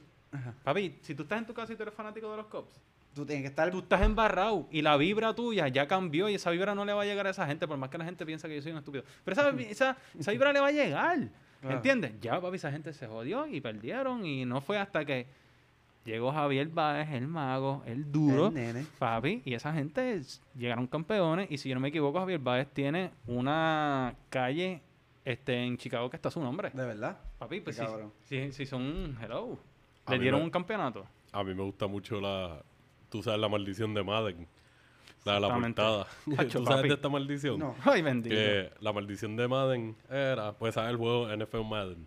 Sí. John Madden era un coach legendario y después fue announcer. Él ganó con los Raiders, fue, ¿verdad? Campeonato de NFL. Y pues, cuando empezó la franquicia de Madden, eventualmente empezó lo que era la maldición de Madden, que era que, pues tú sabes que en los juegos de deportes escogen un atleta para que sea el de la portada de la próxima edición. Pues la maldición era sobre la portada y era que al próximo atleta que al atleta que cogían pues este año para la portada, el próximo año o maybe un poquito después se, le, se lesionaban, tenían una temporada y malísima. el equipo se jodía. Tenía problemas, el equipo se jodía, problemas legales, que un montón de cosas. Megatron yo creo que fue uno de los que... Papi, Un super Se le acabó la carrera. de los Detroit Pistons después de haber de, salido de los Lions, de los Lions. ¿Cómo? De, De los, los Lions, Lions. exacto, de los Detroit Lions. Este, yo creo que Patrick Mahomes fue el que la rompió. Patrick Mahomes fue el que la rompió. Este, no, te digo ahora, déjame caer en tiempo. Las portadas son, para el 2020 fue Tom Brady y Patrick Mahomes. ¿Cuál es que tiene Patrick Mahomes? Eh, yo creo que ese fue el 19. ¿No fue el 2020 él? Te- Es te- que yo no juego te voy a hace tanto verificar tiempo que no recuerdo las portadas. verificar Claro, porque yo no sé si Hablando claro, de las portadas más claras que yo recuerdo siempre es la de Ray Lewis, que yo creo que es en Madden 2005. Ajá. Yo me acuerdo de eso. Que yo lo tenía en el GameCube, ese juego yo le di tanta pela. Por ese viaje a las maldiciones ah, siempre, siempre me ha gustado porque como que en los deportes siempre hay supersticiones. Y y ese viaje de que te aten como que este aspecto místico de que, mira, el universo está conspirando en contra de ustedes para que no ganen. Que tú, que viviste este momento también, puedes compartirlo. Para mí, el universo conspiró a favor de, de nosotros. El Super Bowl de los Giants del 2009 fue el, El que... 2007. eh, 2007 exacto, que lo jugaron en el 2008, pero era la temporada 2007, que le ganaron a los Patriots invictos. Exacto. Bueno, ese momento fue hermoso. Exactamente. O sea, The Catch De- de, de- David Tyree. Baby Pass.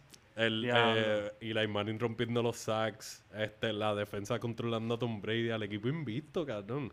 Yo te conté el tipo que fue al casino con el tatuaje de 18 y 1, con el logo- con el estadio de East Rutherford tatuado en la batata. No. Él, él se tatuó, para los que no sepan, en el 2007, en esa temporada del NFL, los Patriots estaban en el camino a ser el primer equipo en ganar 19 juegos corridos, ¿verdad? Porque cuando los Dolphins ganaron el campeonato invicto, no eran 19 juegos, eran, Eran como 10 16 o fueron 17. 17 y 0, algo así. Exacto. Pues los Patriots tenían la oportunidad de hacer este invicto.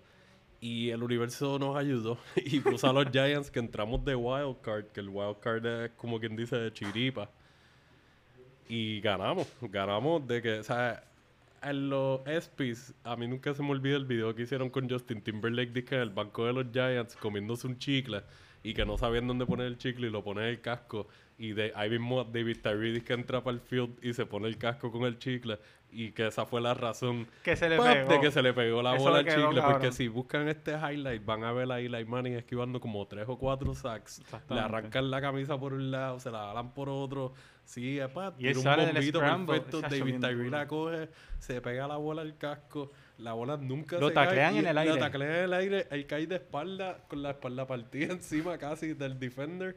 Y nunca se le cae la bola. Y gracias catch. a eso, después vino el bombito que le tiraron a Plástico Burres. Que esto no es la maldición Ajá. de. Esto es más el viaje de la fama, de cómo se le va. Plástico Burres cogió ese bombo. Ajá. Y gracias a ese bombo fue que ganamos, ¿verdad? Ahí fue que nos fuimos adelante.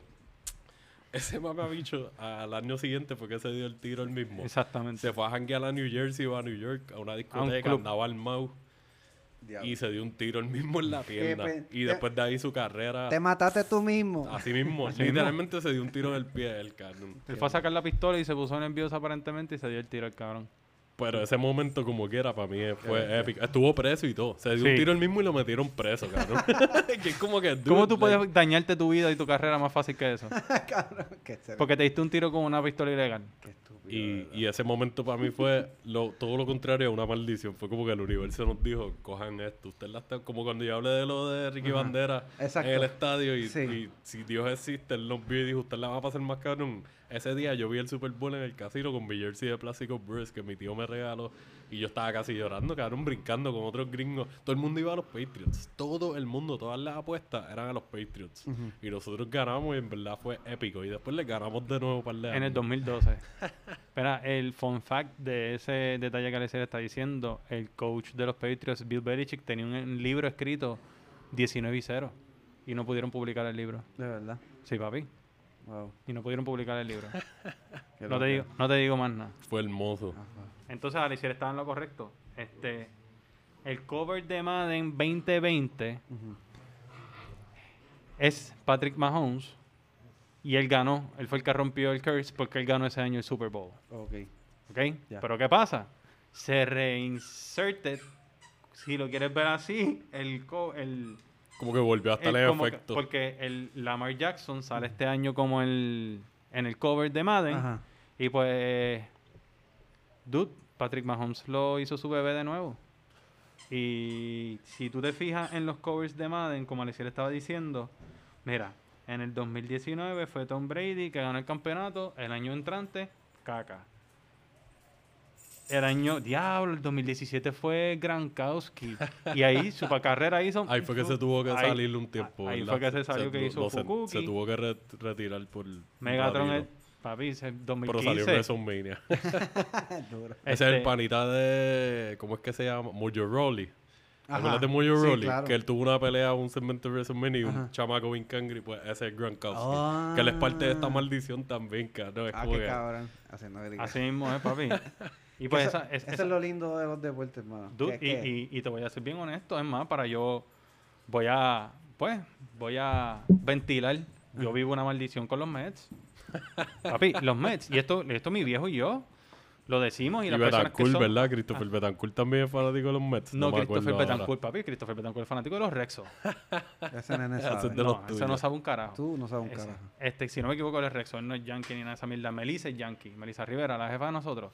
Ese es Yankee, pero Yankee Yankee. Yo no sé, pero para mí tú no sabes nada porque ¿qué pasó Pues- con tu equipo? Ajá. Dios mío, que te, te estaba... te- ah. De la maldición de los Mets. Dude, todo jugador boricua que llega a los Mets, que está matando la liga, vienen de matar la liga y llegan a los Mets y no matan la liga, papi. sí. No matan la liga, es una maldición, brother. Y vienen de dar 40 honrones y dan 15. Y están bateando 315 y batean 250. Y está, está bien, estás ahí en la final, tienes que dar un hit ahora y el tipo se queda mirando la bola y no hace un swing. No, papi. Yo, pues, yo tengo fe. Este año tenemos a Francisco Lindor. Por favor, firma con nosotros el resto de tu vida, que te den los millones que tú quieras. Pero juega bien. Y, y, y pues yo tengo fe este año. Pero ¿qué pasa? ¿Verdad? Vengo con mi fe Ajá. y tengo que, que ponerla en el asiento trasero del carro porque en, en sprint training ya se me lesionaron dos jugadores súper importantes. Uno es un pitcher. Llamé a papi los otros días casi llorando y le dije, chico, ¿pero qué es esto? Y pues, ah, yo, yo puedo decir que hay una maldición. ¿Y tú te imaginas que yo llegue a los 60 años y esa gente no hayan ganado un campeonato? Espero que sí. No me está- Qué bueno hecho.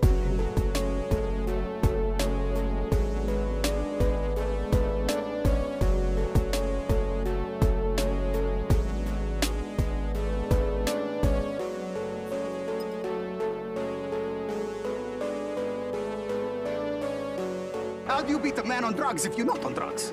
Wait, did you just admit to being on drugs?